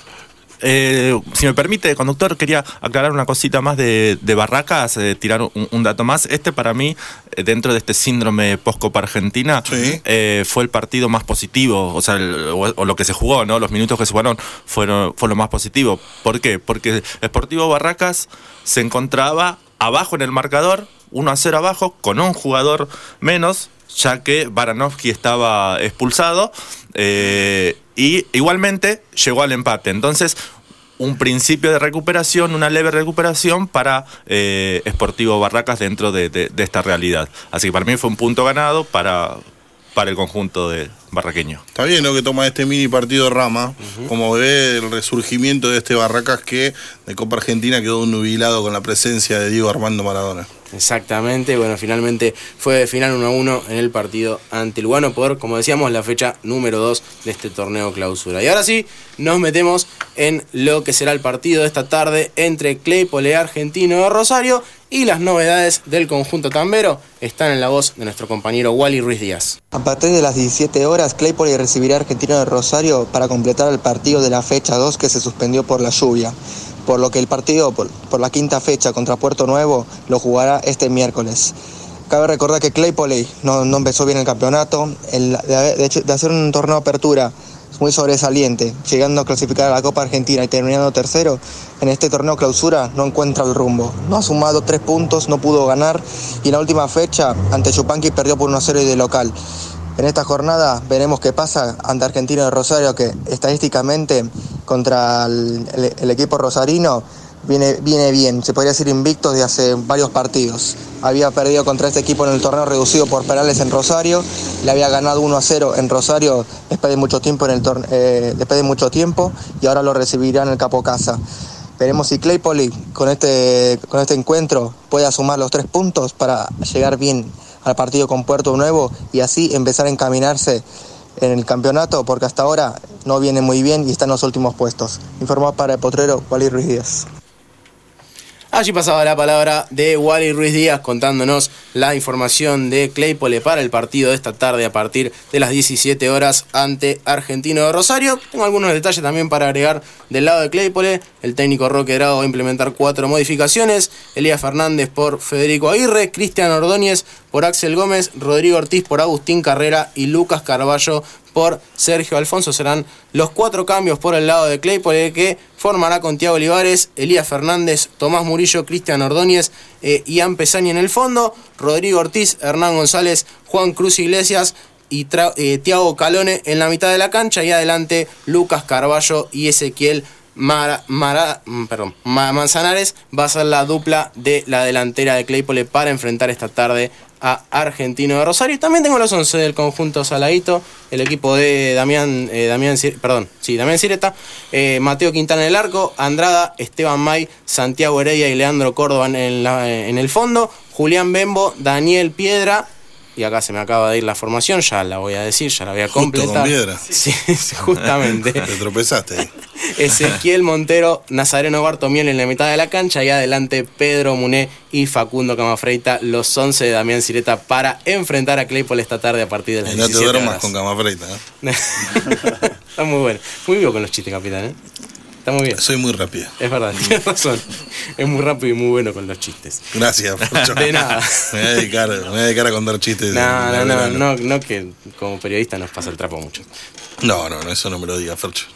Tengo No, me gusta. Bueno, no se lo digo. Dejamos entonces ya eh, todo establecido para que esta tarde se complete la fecha número 2 con el partido entre Claypole y Argentino de Rosario. Y nos metemos entonces en lo que será el partido de la fecha, el partido correspondiente a la fecha número 5 entre Atlas y Liniers. Partidazo que se va a estar jugando el día de mañana en cancha de Atlas en el Ricardo Puga a partir de las 17 horas. ¿Se acuerda Lucho del año pasado cuando agarrábamos y terminábamos de nombrar todos los partidos de la fecha y cada uno elegía y decía cuál va a ser el partido Mm. de la fecha? Sí. Acá me parece no hay duda, ¿no? No, para Claramente. nada. Me parece que ac- acá hasta supera lo que pueda pasar en el partido de paraguayo. Eh, se juegan una, una, una mano, eh, ¿viste la definitiva, el truco, la última? Llegaron los dos, 29-29. Y, Sí, tal cual. ¿Viste? Canta Va- la falta. Va a ser un, un partido falta. Va a ser un partido áspero. Sí, va a ser un partido durísimo para mí. Para mí va a ser un partido durísimo entre dos, dos equipos que tienen mentalidad fuerte hoy, dos equipos que quieren eh, uno ser eh, el bicampeón, otro viene trayendo lo que hablaba, lo que hablaba Gastón, esa mochila de hace mucho tiempo de ser el- ese equipo que ascienda a la C. Eh, me parece que va a ser un partidazo que si me, me quedo con lo que recién acotó Lucho, si me quedo con esa cuestión de que puede ser un partido duro y friccionado, ahí por ahí para el tema de los que vayan a la cancha no va a ser un partido muy vistoso, pero me parece que la adrenalina de cruzar al segundo y al tercero va a ser muy interesante para este arranque del campeonato. Tiene todo, todos los condimentos para hacer el partido, sin dudas, de, Es que de la fecha. no solo es cruzar al segundo y al tercero, es directamente cruzar a Atlas con Liniers. Sí, punto. Sí, está bien. Yo ¿No? me, me Borro imagino. eso, borro en la actualidad de los dos Sí, equipos sí, me parece razón. que pesa más e- eso también. Sí, borro lo la que historia. dije. Tiene razón Lucho. Tiene razón, doy razón Lucho. Se cruzan dos equipos importantísimos en la categoría. Me quedo también con un detalle, igual más allá de que son campeonatos diferentes, en el campeonato anterior, en el torneo de apertura, la victoria había quedado en manos de Liniers, había ganado por 3 a 2 ante Atlas. Si hay que comparar el Atlas quizás del, del torneo anterior. Partidazo. No fue el mismo, sí, sí, había sido, además había sido un partidazo más allá del, del resultado. eh, y esperemos que obviamente el día de mañana también se repita esto de que se juegue como, como está, como se vive la expectativa de lo que puede llegar a ser este encuentro a partir de las 17 horas el día de mañana. Yo me imagino la, la cabeza de Retamar queriendo que sea domingo ya. ¿eh? O sea, no creo que, deje ningún detalle, incluso el que acabas de decir vos, Fercho, o sea, eh, que el partido anterior lo perdieron, que está encontrando el equipo y quiere, me parece, eh, imponer como diciendo, bueno, en este campeonato eh, volvió Atlas. y va a enfrentar nada más y nada menos que a un equipo como, como los Liniers, el equipo de Damián Troncoso, que viene demostrando y sigue demostrando lo que, lo que es en este, en este torneo clausura. En instantes nada más, en un ratito vamos a tener la palabra de Marcelo Araujo, el, el jugador de Liniers, con quien vamos a estar hablando de la actualidad de, de él precisamente y también del club de General Villegas. Después, si nuestro compañero Pato Enjuli deja de acomodar los aviones y, y- y nos da unos minutitos, va a estar cerrando lo de este partido, contando algún detalle, y ahí dijo que Jerke va a hablar de Liniers. Si no, no habla. Es como que eh, Jerke se guarda para hablar de Liniers hasta que no hable Esta fue, Pato la, por esta atrás. fue la introducción al partido de Cla- mañana. Esto fue lo que nos tocaba a nosotros, ¿viste? Lo que vamos a Después, hacer desde acá. Los dos especialistas de cada Claro. equipo eh, se están cuidando, ¿viste? Yo no doy los 11 y vos no Se los están das. midiendo, digamos. Sí, sí, sí. Es una, es una cuestión. Bueno. Ya, nah. dice que tiene los 11 de troncoso para enfrentar Dígalo, a Atlas. Dígalo. Mete No, presión, ¿eh? No, Mm, dice no, no, no, y no, puso no, una lona no, delante de él sí. para que no podamos ver lo que está haciendo. Una lona de los New York Es Yankees. complicado, estas cosas en el potrero pasan eh, habitualmente. Bueno, lo dejamos entonces para dentro de un ratito para hablar entonces de, cada detalle eh, para, para el partido del día de mañana. Vamos a meternos con otro de los encuentros de esta fecha número 5 y nos vamos a ir al día martes, donde Yupanqui va a estar jugando ante Sportivo Barracas, allí en cancha Argentino de Merlo Rama. Ganó Yupanqui, viene, viene con su primer triunfo con los resabios de. Más arriba, más arriba. con- sí, viene, viene con los. Ganó Yupanqui. Ahí está, ahí me ganó gustó. Ahí me gustó. Ahora, ahora sí, bien. ganó Yupanqui, viene, le Primer decía, partido del campeonato. Primer partido del campeonato. eh, si bien había merecido en, en otros encuentros eh, ya el, el triunfo antes, bueno, se, se dio eh, en la fecha anterior, eh, lo que dio mucha tranquilidad al, al conjunto de, de Palermo. Este, también en los jugadores, escucharon voces de los jugadores, el autor del gol, eh, Nahuel Lazala, ¿no? que eh, hace un par de partidos que, no convertía, que le estaba ahí peleando también el, puesto de goleador del equipo a, Daniel Pastrana, se mostró muy feliz, eh, una semana tranquila para, para para preparar este, este partido, digamos, y tratar de aprovechar eh, el momento que está pasando Sportivo Barracas. Se sabe que eh, de local tiene que ganar. O sea, ya se sacó un peso eh, ganando de visitante. Ahora falta conseguir los tres puntos de local. Tiene una, una buena oportunidad. no tiene jugadores lesionados, que, que eso siempre es importante en, en cualquier plantel. Eh, el probable 11 para mañana. Ah, tiene los 11 de Yupanqui para el, mañana. El probable porque Palermo sigue siendo así como reticente, como que se, se guarda alguna información para el final. Pero También pone la lona un po- poquito. pone, pone la lona, sí, sí, sí. No, se lo respeta. eh, se lo- por lo menos lo hace en el triunfo y la derrota. O sea, es- Ah, es, es coherente, digamos. Entonces serían los 11 de Yupanqui de Rama. Exactamente, a los que yo apuesto que, que van a estar. El arquero va a ser el, alemán, eh, Valente Garbero, Álvarez y González en, en la línea defensiva, Rica Habana, Castellón, Quintana, Villafañe en el medio campo y eh, la sala y el Facha Pastrana la, la delantera de, de Yupanqui. Eh, el árbitro del partido eh, va a ser el señor Wenceslao Meneses, como dijiste Fercho, eh, en la cancha argentino de Merlo, martes 17 horas, Yupanqui Esportivo Barracas. Muy bien, Rama, muy bien, Rama. Tiró los 11 de él. De él, de- sí. mañana pondría El Rama. equipo de Rama. Exacto. Pero bueno, vamos a pasar ahora del lado de Sportivo Barracas, el rival de este trapero de este día martes a las 17 horas. Vamos a escuchar la palabra de Brian Vergara que nos decía lo siguiente. El Sportivo Barracas se entrena pensando en lo que va a ser el partido del día martes cuando visite por la quinta fecha a Yupanqui. El conjunto de Ferlauto que todavía no ha ganado en el torneo con tres empates y la última derrota por goleada frente a Atlas quiere tratar de dar vuelta a la página y empezar a conocer lo que es la victoria en este certamen. Por esto el entrenador por lo menos metería al menos tres o cuatro cambios para el partido frente al conjunto de Yupanqui. Por lo que los 11 no saldrían de Pelac, la vuelta de Brian Prado en la defensa, Francisco Baranowski, Aranda, Santiago Tizón, Rodrigo Díaz, la vuelta de Franco Magno en el medio campo, Diego Galván, Lucas Heredia, Maximiliano Maciel y Alejandro Martínez, aunque no hay nada confirmado ya que faltan varios días para el cotejo. El conjunto arrabalero ya sin Copa Argentina arrancó con el pie izquierdo en este torneo, tratará de dar vuelta a la página y revertir esta mala situación luego de caer en la goleada frente a Atlas en la cancha de Morón.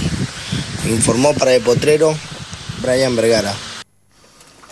Allí pasaba la palabra de Brian Vergara, que también tiró sus 11 para, para este partido ante Yupanqui, o los posibles 11 del conjunto de Cristian Ferlauto para enfrentar a los de Juan Gabriel Palermo. Me gusta cuando nuestros especialistas se, se la juegan y tiran los 11, lo estoy mirando a Jerke de costado, porque tiene una- lo miro de costado porque tiene la lona puesta que no va a decir los 11 ni está mostrando cómo está jugando Liniers, está entrenando. Hay Y- algunos cambios. Hay algunos cambios. Bueno, tiene un anticipo, Unos veremos cambios. si, si Pato Angiuli nos cuenta a ver qué, qué sucede con Atlas.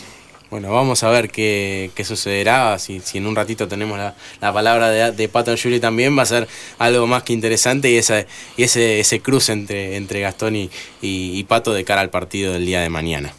En un ratito vamos a tener la palabra de Marcelo Araujo, ya lo dijimos, estamos tratando de Ah, sea comunicarnos con sincero, él. lo estamos llamando. Estamos Sí, llamando este estamos- preciso un ratito, porque ahora dice, eh, ahí está Marcelo Araujo. Para ir avisando. Sí, ya, ya lo estamos llamando.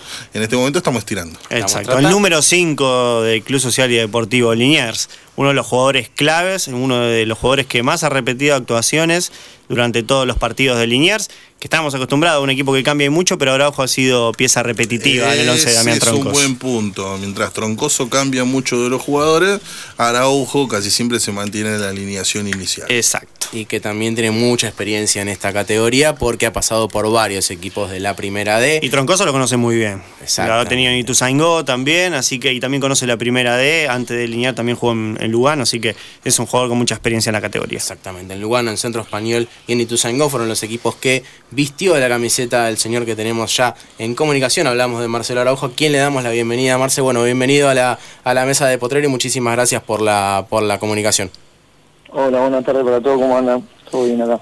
Bueno, acá muy expectantes a lo que a lo que será el partido del día de mañana, Marce, y esperando obviamente eh, lo que será el duelo ante, ante Atlas. Eh, principalmente vos, ¿cómo, ¿cómo lo vivís en la, en la previa del partido y cómo lo vive el plantel de cara a lo que va a ser el encuentro de mañana? Sí, eh, nosotros lo tomamos, digamos, no sé si como un partido más. Es un partido importante, pero no, no, no, no, no volvemos locos, ¿viste? Vamos partido tras partido y, y bueno, y el grupo está bastante, bastante bien, estamos fuertes a pesar de todo lo que pasó. Eh, supimos reponernos a, la, a las sanciones que tuvimos y bueno, el equipo siempre muestra que juegue quien juegue, estamos, estamos preparados para, para dar pelea. ¿Han visto los, los últimos partidos, principalmente de, de Atlas, teniendo en cuenta esto de que es un equipo que ha, que ha goleado en sus últimas dos presentaciones y que es un equipo complicado de enfrentar?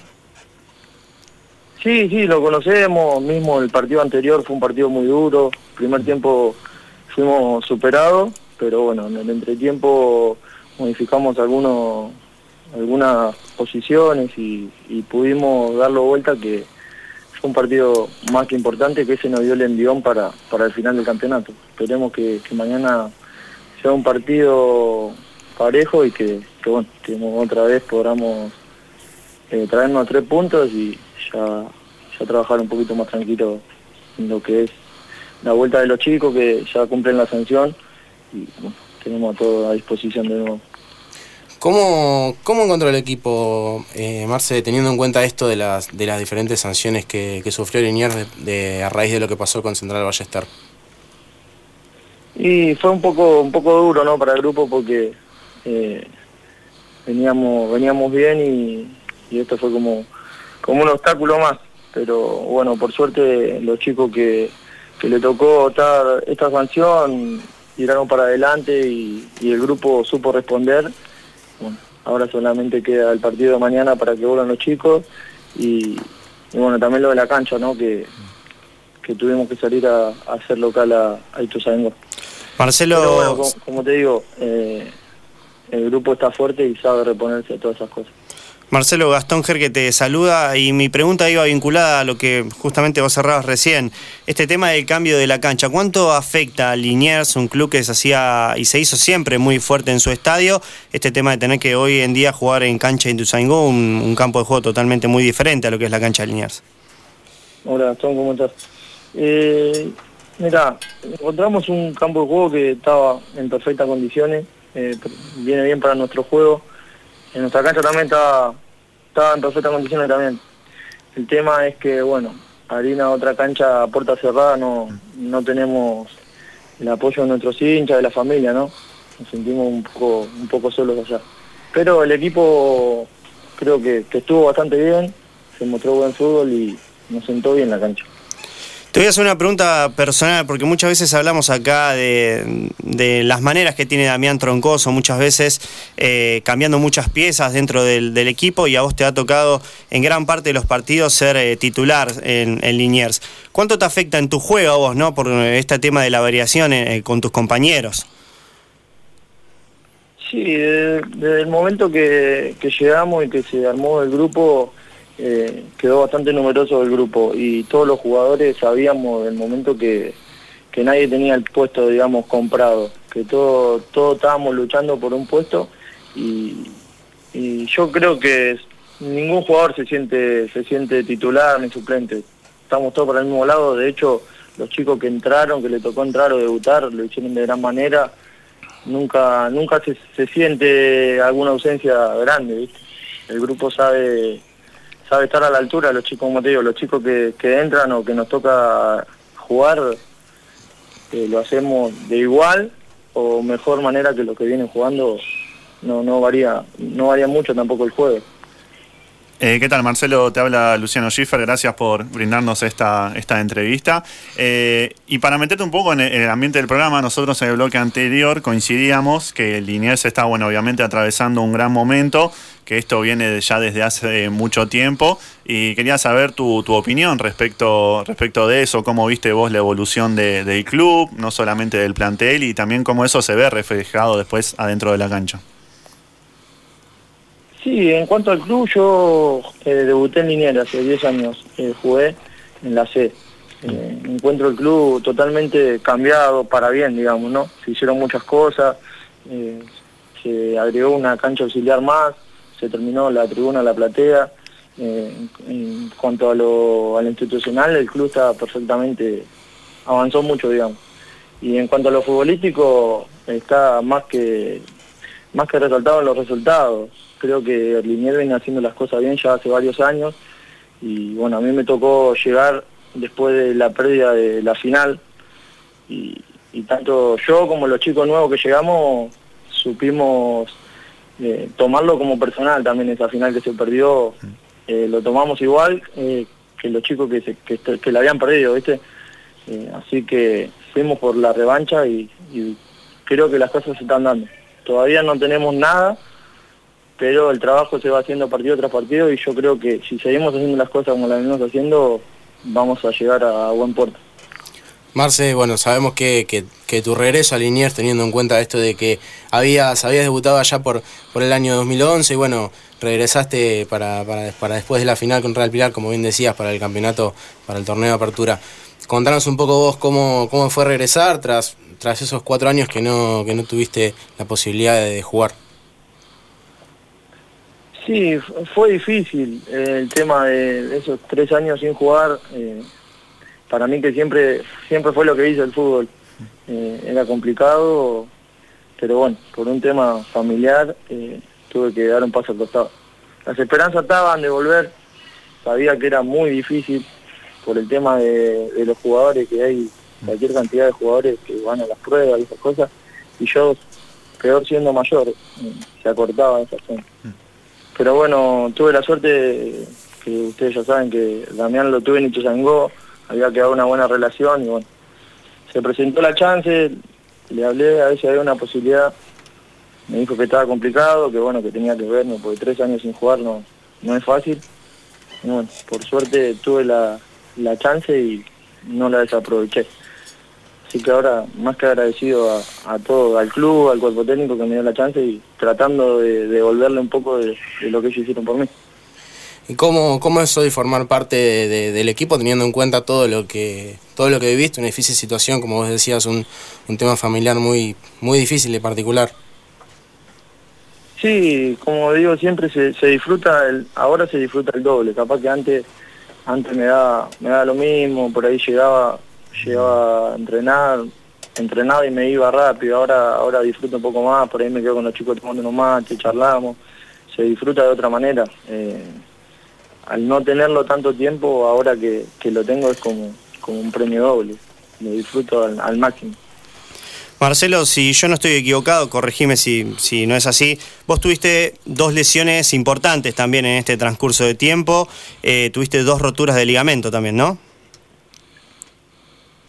Eh, yo cuando estaba en Lugano eh, había arrancado jugando y una lesión en los meniscos, la primera vez en los meniscos fue, me, sacó del torneo, no, no pude volver a jugar porque tardó un poco la operación y esas cosas y ya cuando volví ya el campeonato ya prácticamente había terminado. Y, y bueno, esa también fue una de las razones por la que me alejé un poco, eh, pues ya sin haber jugado, siendo mayor ya no era muy difícil enganchar algo. Y después arranqué futsal, estuve jugando futsal en la Universidad de La Matanza y ahí fue donde me rompí los ligamentos cruzados de la misma rodilla que fue causa de que no hice una buena recuperación al volver de, de, los meniscos.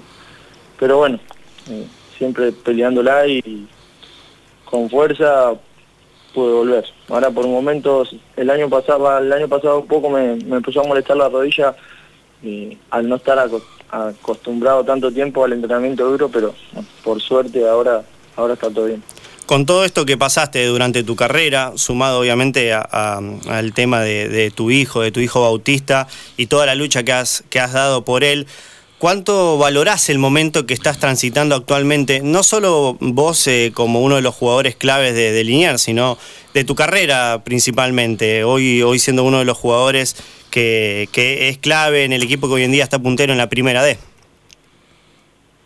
Sí, imagínate, eh, miro ocho meses para atrás y, no tenía absolutamente nada. Eh, de pronto volver, poder estar en un, plantel tan competitivo y estar a la altura, ya con eso era mucho. Y sumándole que se nos dio campeonato y todas esas cosas, no, es algo que, que le doy gracias a, a- primero que nada a mi familia que, que me, me apoyó, porque si no, sinceramente no podría haber vuelto. Y después, como te dije, a los dirigentes del club, al cuerpo técnico, a mis compañeros que, que día a día me, me hacen olvidar un poco de, de los problemas que tengo en casa, ¿no? Y que siempre te van a apoyar también en todos los partidos, ¿no? Eh, leía en una nota que habías dado a un, a un medio que tu hijo se enoja cuando no lo dejas ir a la cancha. Sí, sí, sí, siempre que pueden están ahí firmes. Eh, a veces, como te digo, me voy, ahora por ejemplo él está operado está y no puede ir a la cancha. Y cuando me voy me tengo que ir a escondida porque si se entera que, que me fui y no lo llevé, se, enoja mucho. Hola Marcelo, te, te saluda Gustavo. Y yo te voy a llevar a algo que dijiste hace un, hace un ratito en la, en la linda entrevista que vamos teniendo acá en De Potrero. Hablaste de que hoy tenés la posibilidad de estar más tranquilo y estas cosas que le comentabas a Gastón sobre tu hijo y sobre todas las cosas que fuiste superando.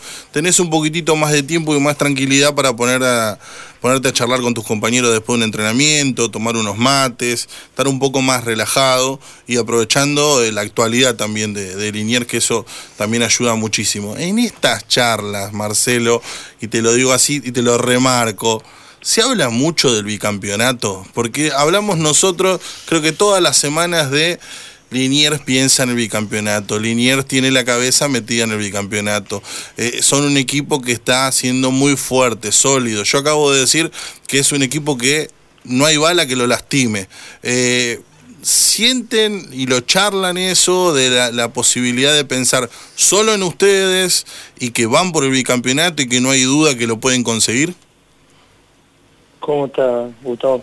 Eh, mirá, en las charlas día a día eh, lo único que se habla es del partido a partido y como vos bien decís, eh, vamos en busca de- del ascenso directo. Yo creo que ninguno de nuestros compañeros estamos mirando para atrás y, y pensamos en que somos campeones, que ya tenemos la final asegurada, eso, eso quedó como en el pasado. Es, algo que ya pasó y bueno, vamos ahora, estamos yendo por el, por el campeonato y queremos estar ahí arriba.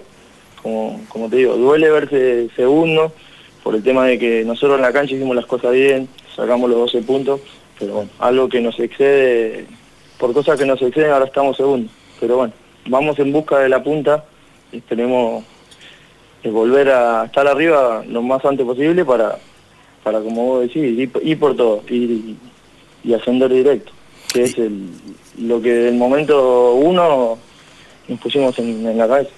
Y a la hora de todos estos pensamientos, me quedo sentado ahí en el vestuario con ustedes mientras están charlando.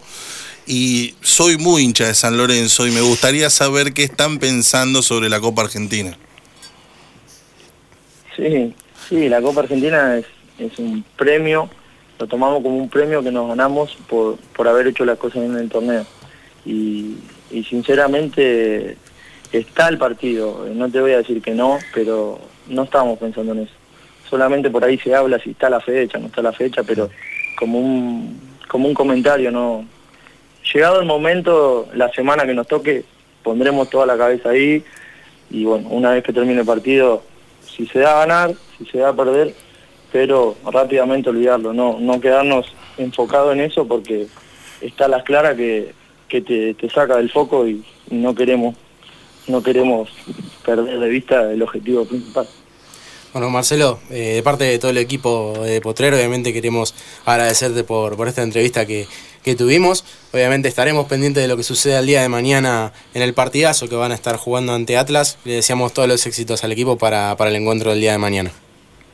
Bueno, ahí le dejo un saludo para todos en la mesa y gracias por la buena onda y, y esperemos eh, comunicarnos más adelante y si Dios quiere con, con el ascenso de Liniers.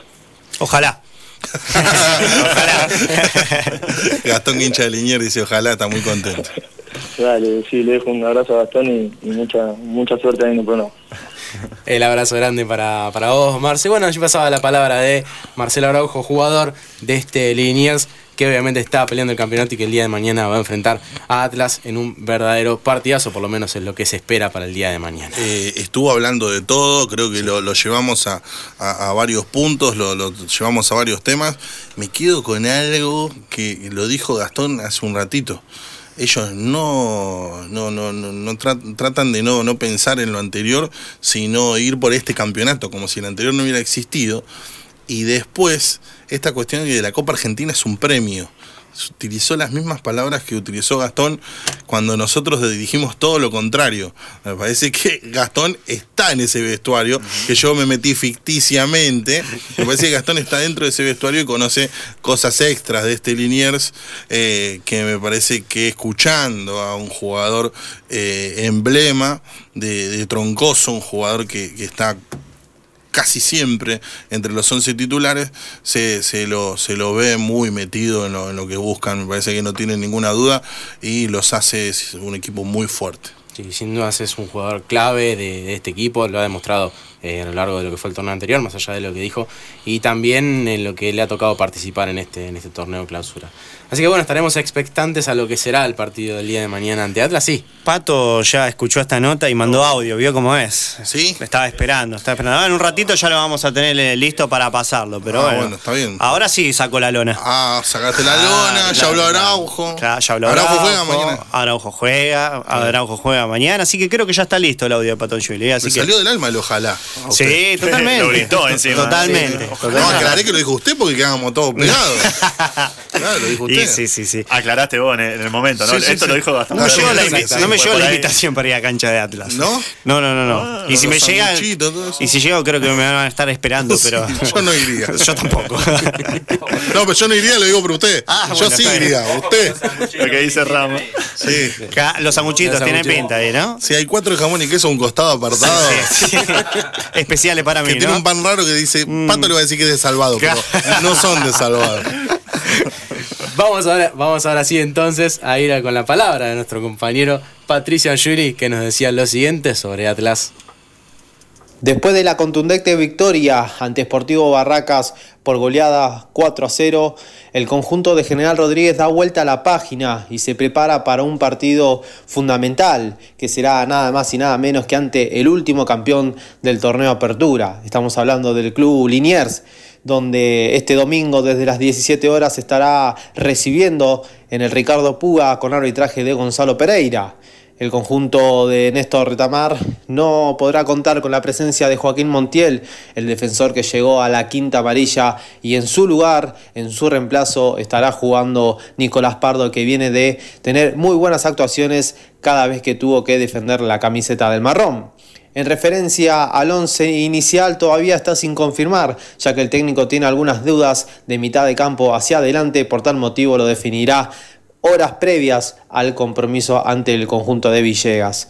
Como dijimos, 17 horas, el partido de la fecha número 5 del campeonato de Primera D será dirigido. Quien impartirá justicia será Gonzalo Pereira, en donde será un duelo trascendental tanto para Atlas y Liniers que buscan sumar de a 3 y seguir pendido en busca de la obtención de este clausura 2020 y del ascenso de categoría. Informó para De Potrero Patricio Giuli.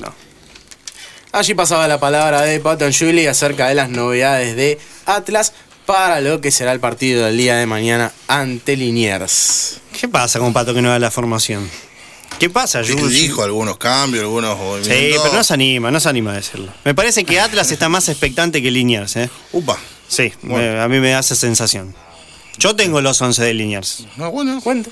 Sí, sí, sí. Si quieres se lo damos. Es más, le doy un detalle. Eh, mm, Damián Troncoso estuvo trabajando mucho la pelota parada para el partido con Atlas.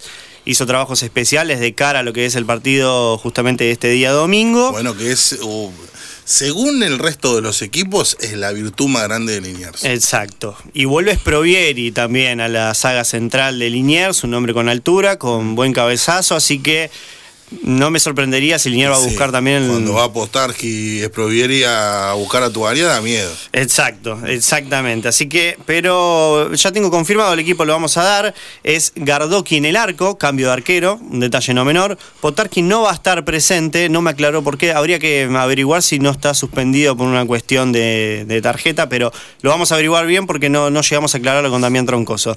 Le repaso la defensa. Es Provieri, Vidal, Dimota y Espitale. En el medio campo, Araujo, Lynch, Campuzano y Galeano. Y en la delantera repiten Dubén y Orellana. Ese es el 11 confirmado por Damián Troncoso. ¿Y quién es el capitán?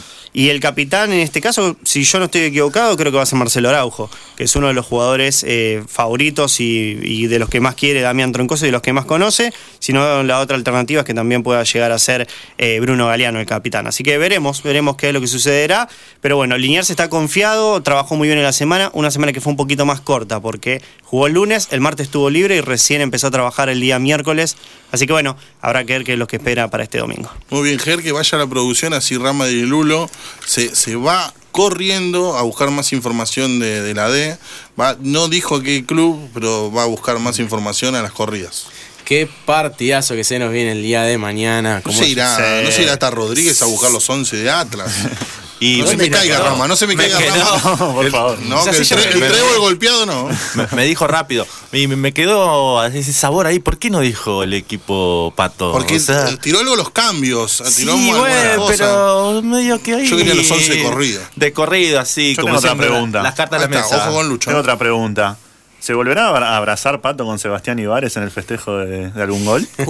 bueno. Opa, opa. Tremendo el festejo eh, del 1 a 0 de, de Atlas el otro día entre, entre Barracas. eh, con un abrazo con el fotógrafo, ¿eh? Pero antes el fotógrafo sacó una foto tremenda del festejo de Sebastián Ibares. Así que hay que decir que él cumple con el trabajo, además de, de disfrutar el buen, el buen laburo que hace. Rápida aclaración, Potarski, quinta amarilla, por eso está suspendido. Muy bien, Jerke. Bueno, chi- chicos, eh, me tengo que ir, voy a buscar información, eh, los voy a sorprender. Váyase, chau. Eh, así que bueno, Chau, Rama, buen fin de Rama. programa. Un abrazo grande para todos. Saluda casi que. Gran programa, Rama. Muchas gracias, igualmente. Rompió el, el hombre el hombre de Yupanqui, El el, trébol. de Potrero. El Pennywise argentino. Exactamente, capitán.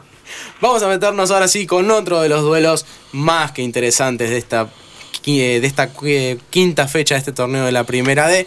Con el partido que van a estar disputando también este día lunes a partir de las 17 horas, Deportivo Paraguayo y Defensores de Cambaceres. Va a ser otro de los duelos interesantes de esta fecha número 5. Y para escuchar las novedades del Guaraní de Deportivo Paraguayo, tenemos la palabra de nuestro compañero Sergio Pepe. El Club Atlético Deportivo Paraguayo visitó al Club Social Deportivo y Recreativo Centro Español en Ituzaingó, más precisamente en el Estadio Carlos Sacán. Y bueno, estrenó el liderazgo y ello no le pesó, es lo más importante. Tras un primer tiempo donde el conjunto de Aedo se plantó a por lo suyo, el tricolor fue paciente y con sus ya aprendidas herramientas hizo lo suyo. La verdad que la expulsión de Darwin Palacios, quien pasó de héroe a villano con respecto al último partido del gallego, eh, condicionó a su equipo y habilitó la embestida triunfante del Guaraní, sobre todo en la segunda etapa. Otra vez el Mitaí Dorado, Matías Verdún, ingresando desde el banco, marcó el rumbo con el primer gol. Y uno de los pilares, Lucho Hutchensen, el jugador con conexión divina, puso cifra definitiva para que el 2 a 0 sea, no sea el peor resultado, como dicen el folclore futbolístico, sino el mejor resultado con el cual el paraguayo hilvana su noveno partido como invicto, como imbatido, rompiendo todos los récords de la temporada. Por otra parte, Gabriel Ratalín eh, puso una cerrajería en el arco, apoyado en su defensa, y ya sostiene 628 minutos con la valla invicta. La verdad que una cifra inquietante, la del arquero guaraní, que hay que pedir autorización especial para hacer un gol, según nos indicaba el departamento de vallas invictas. En fin, Esto fue lo que sucedió en lo particular el domingo en Ituzaingó y ahora será turno de que el lunes reciba Paraguayo a Defensores de Cambaceres, excelente partido a priori, el lunes en Villegas. Desde la formación puedo advertirles que seguramente se está evaluando un cambio en defensa por el lateral, supongo, y otro en ataque. Veremos si Fabián Cabello apuesta a ello o confirma el mismo 11 titular por segunda vez consecutiva. El panorama de Paraguayo es de total confianza, aunque se plantea todo partido a partido, y donde hace una temporada, a la misma fecha, había zozobra, hoy reina el disfrute y la alegría, pero siempre con mucha tranquilidad. Se festejó como era de prever el triunfo, se celebró mucho, pero con un plantel corto, consciente y dispuesto al máximo desafío, siguen adelante las expectativas del paraguayo partido a partido. Soy Sergio Pepe, el informe para De Potrero. Muchas gracias. Allí pasaba la palabra de Sergio Pepe contándonos obviamente todas las novedades del conjunto guaraní de cara al partidazo de este día lunes a las 17 ante Defensores de Cambaceres. Así que será otro de los partidos interesantes. Y para hablar de Defensores de Cambaceres, El rey, el rey guaraní, porque le tenemos que decir el rey guaraní Sí. en paraguayo, eh, tiene un, un guardián tremendo, que es su arquero. La- Sergio Pepe, y tenemos que remarcarlo nosotros también. No, yo tenía ganas de sacarlo por teléfono, pero lo sacamos por teléfono, le hacen un gol y lo queremos matar.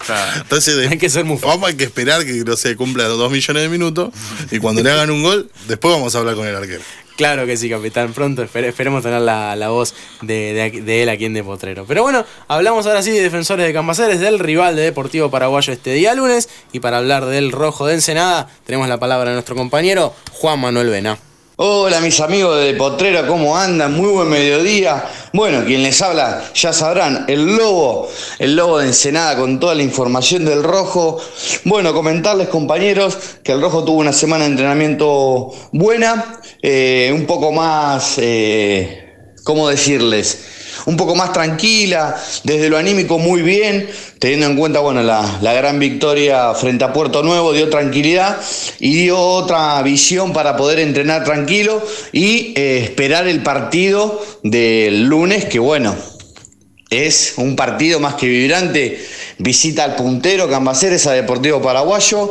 Los jugadores lo saben, el técnico lo saben. Y bueno, hoy práctica de fútbol formal muy fuerte, fuertísimo, donde el negro ya más o menos acomodó las piezas para el lunes. Mañana Cambaceres se va a entrenar normalmente también a las 10 de la mañana, pero va a ser un poco más tranquilo. eh, van a hacer un poco de pelota parada y bueno, nada, ya charlar un poco sobre el, eh, el partido que tienen el lunes, que no va a ser sencillo.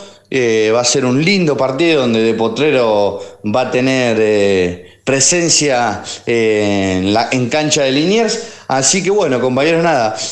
pasando un poco, me la juego otra vez y yo creo que va a salir el mismo equipo que contra Puerto Nuevo, que fue el mismo que, que enfrentó, el mismo muy parecido al de Rosario.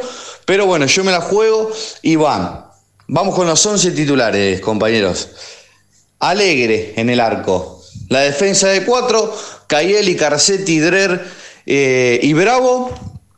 La mitad de cancha, Leonel García por izquierda. El doble pivot de número 5, Coronel con Durán. Por la derecha, Facu Garcino. Y arriba, Matías Samaniego y Nicolás Ferreira.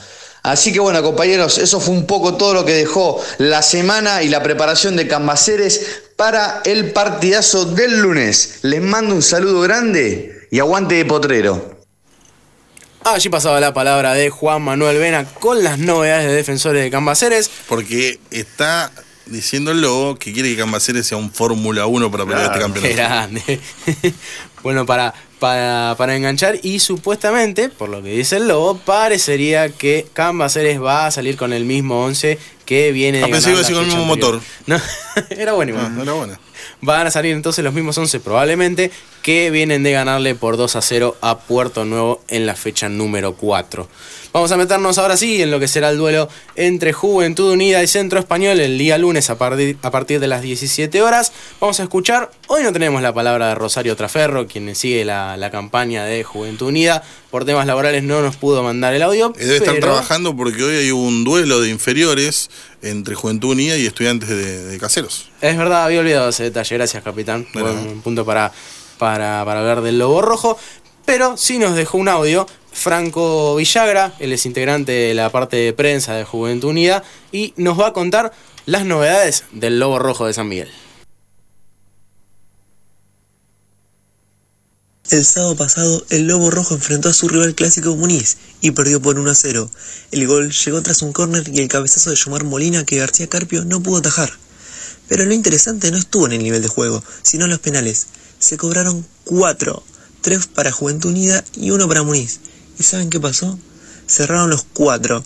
Con Egni, Ventiven y Camargo tuvieron la oportunidad de abrir el marcador para el Lobo y no lo consiguieron.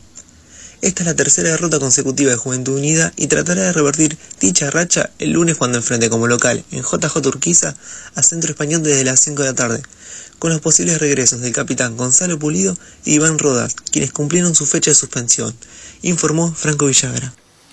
Allí pasaba la palabra de Franco Villagra, integrante de, eh, la jefatura de prensa de Juventud Unida, que nos dejó el audio contándonos las novedades del Lobo Rojo de cara al partido ante Centro Español.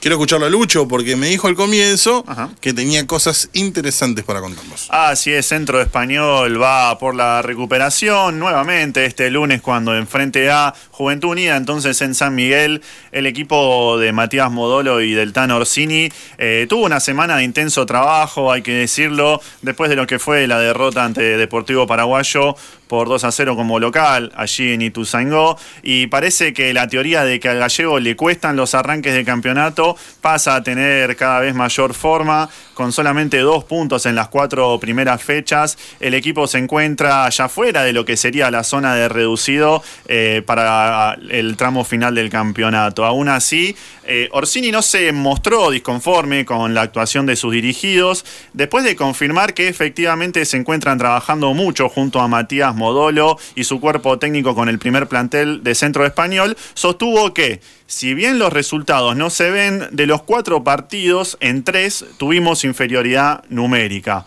pero hemos estado a la altura. En 11 contra 11 hasta hemos sido superiores, comentaba uno de los DT. Y lo mismo sucedió frente a Deportivo Paraguayo. En este sentido, ratificó el modelo a seguir con Matías Modolo. Dijo que estamos trabajando sobre lo mismo. Creemos que es el camino para salir de esta situación y empezar a sumar puntos en serio.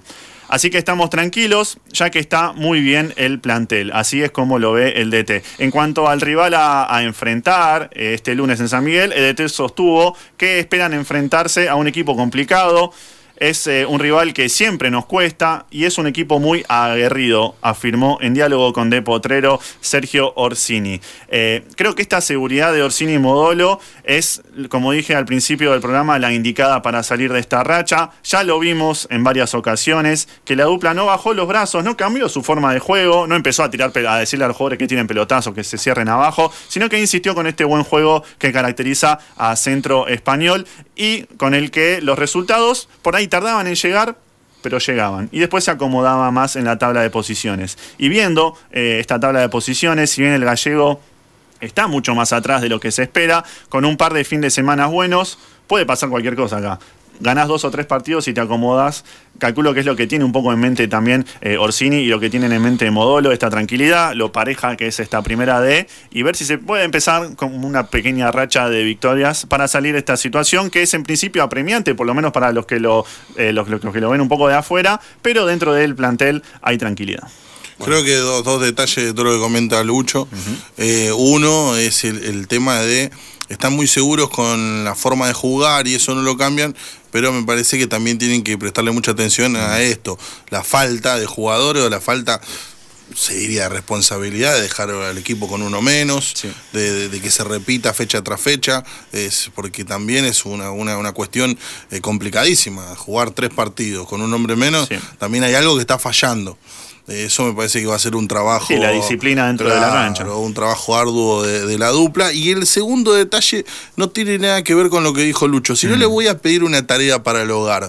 Me comentaron, no sé si es verdad, me comentaron que la gente de AEDO, de Centro Español, estuvo hablando con eh, políticos del partido de 3 de febrero para conseguir unos terrenos en la zona de, de- de donde está Radio Armonía y donde algunos de los integrantes de Potreo vivimos, que la gente de Centro Español está buscando terrenos en el partido de 3 de febrero. Sería interesante averiguar. Voy a hacer unos llamados en la semana entonces. Gracias, Luchito. más que interesante. Esperemos, eh, obviamente, saber, saber lo que, lo que nos contaba el capitán y vamos a ver si, si finalmente la semana que viene y eh, seguramente en la semana también.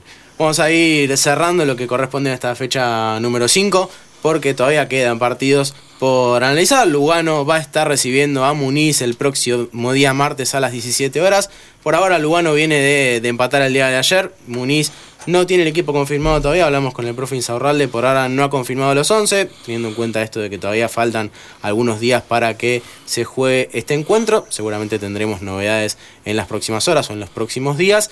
Y el día miércoles, Argentino Rosario va a estar recibiendo a Central Ballester, este conjunto rosarino, que estuve, estuve revisando las redes sociales y en una, en una cuenta de, de Instagram llamada Agrupación 1912, es una agrupación que, que- que manejan ciertos hinchas de allí Argentino de Rosario, estuvieron trabajando mucho en lo que, en lo que es el estadio y hay unas, unas muy lindas fotos que fueron subiendo con respecto a las distintas mejoras que se han hecho en el, en el José Martino Laeta. Como decíamos, los, el Saladito va a recibir a Central Ballester y Puerto Nuevo va a cerrar esta fecha número 5 recibiendo a Claypole en el Rubén Carlos Vallejos el próximo día miércoles a las 17 horas para darle un cierre a esta fecha número 5 del torneo clausura de la primera D.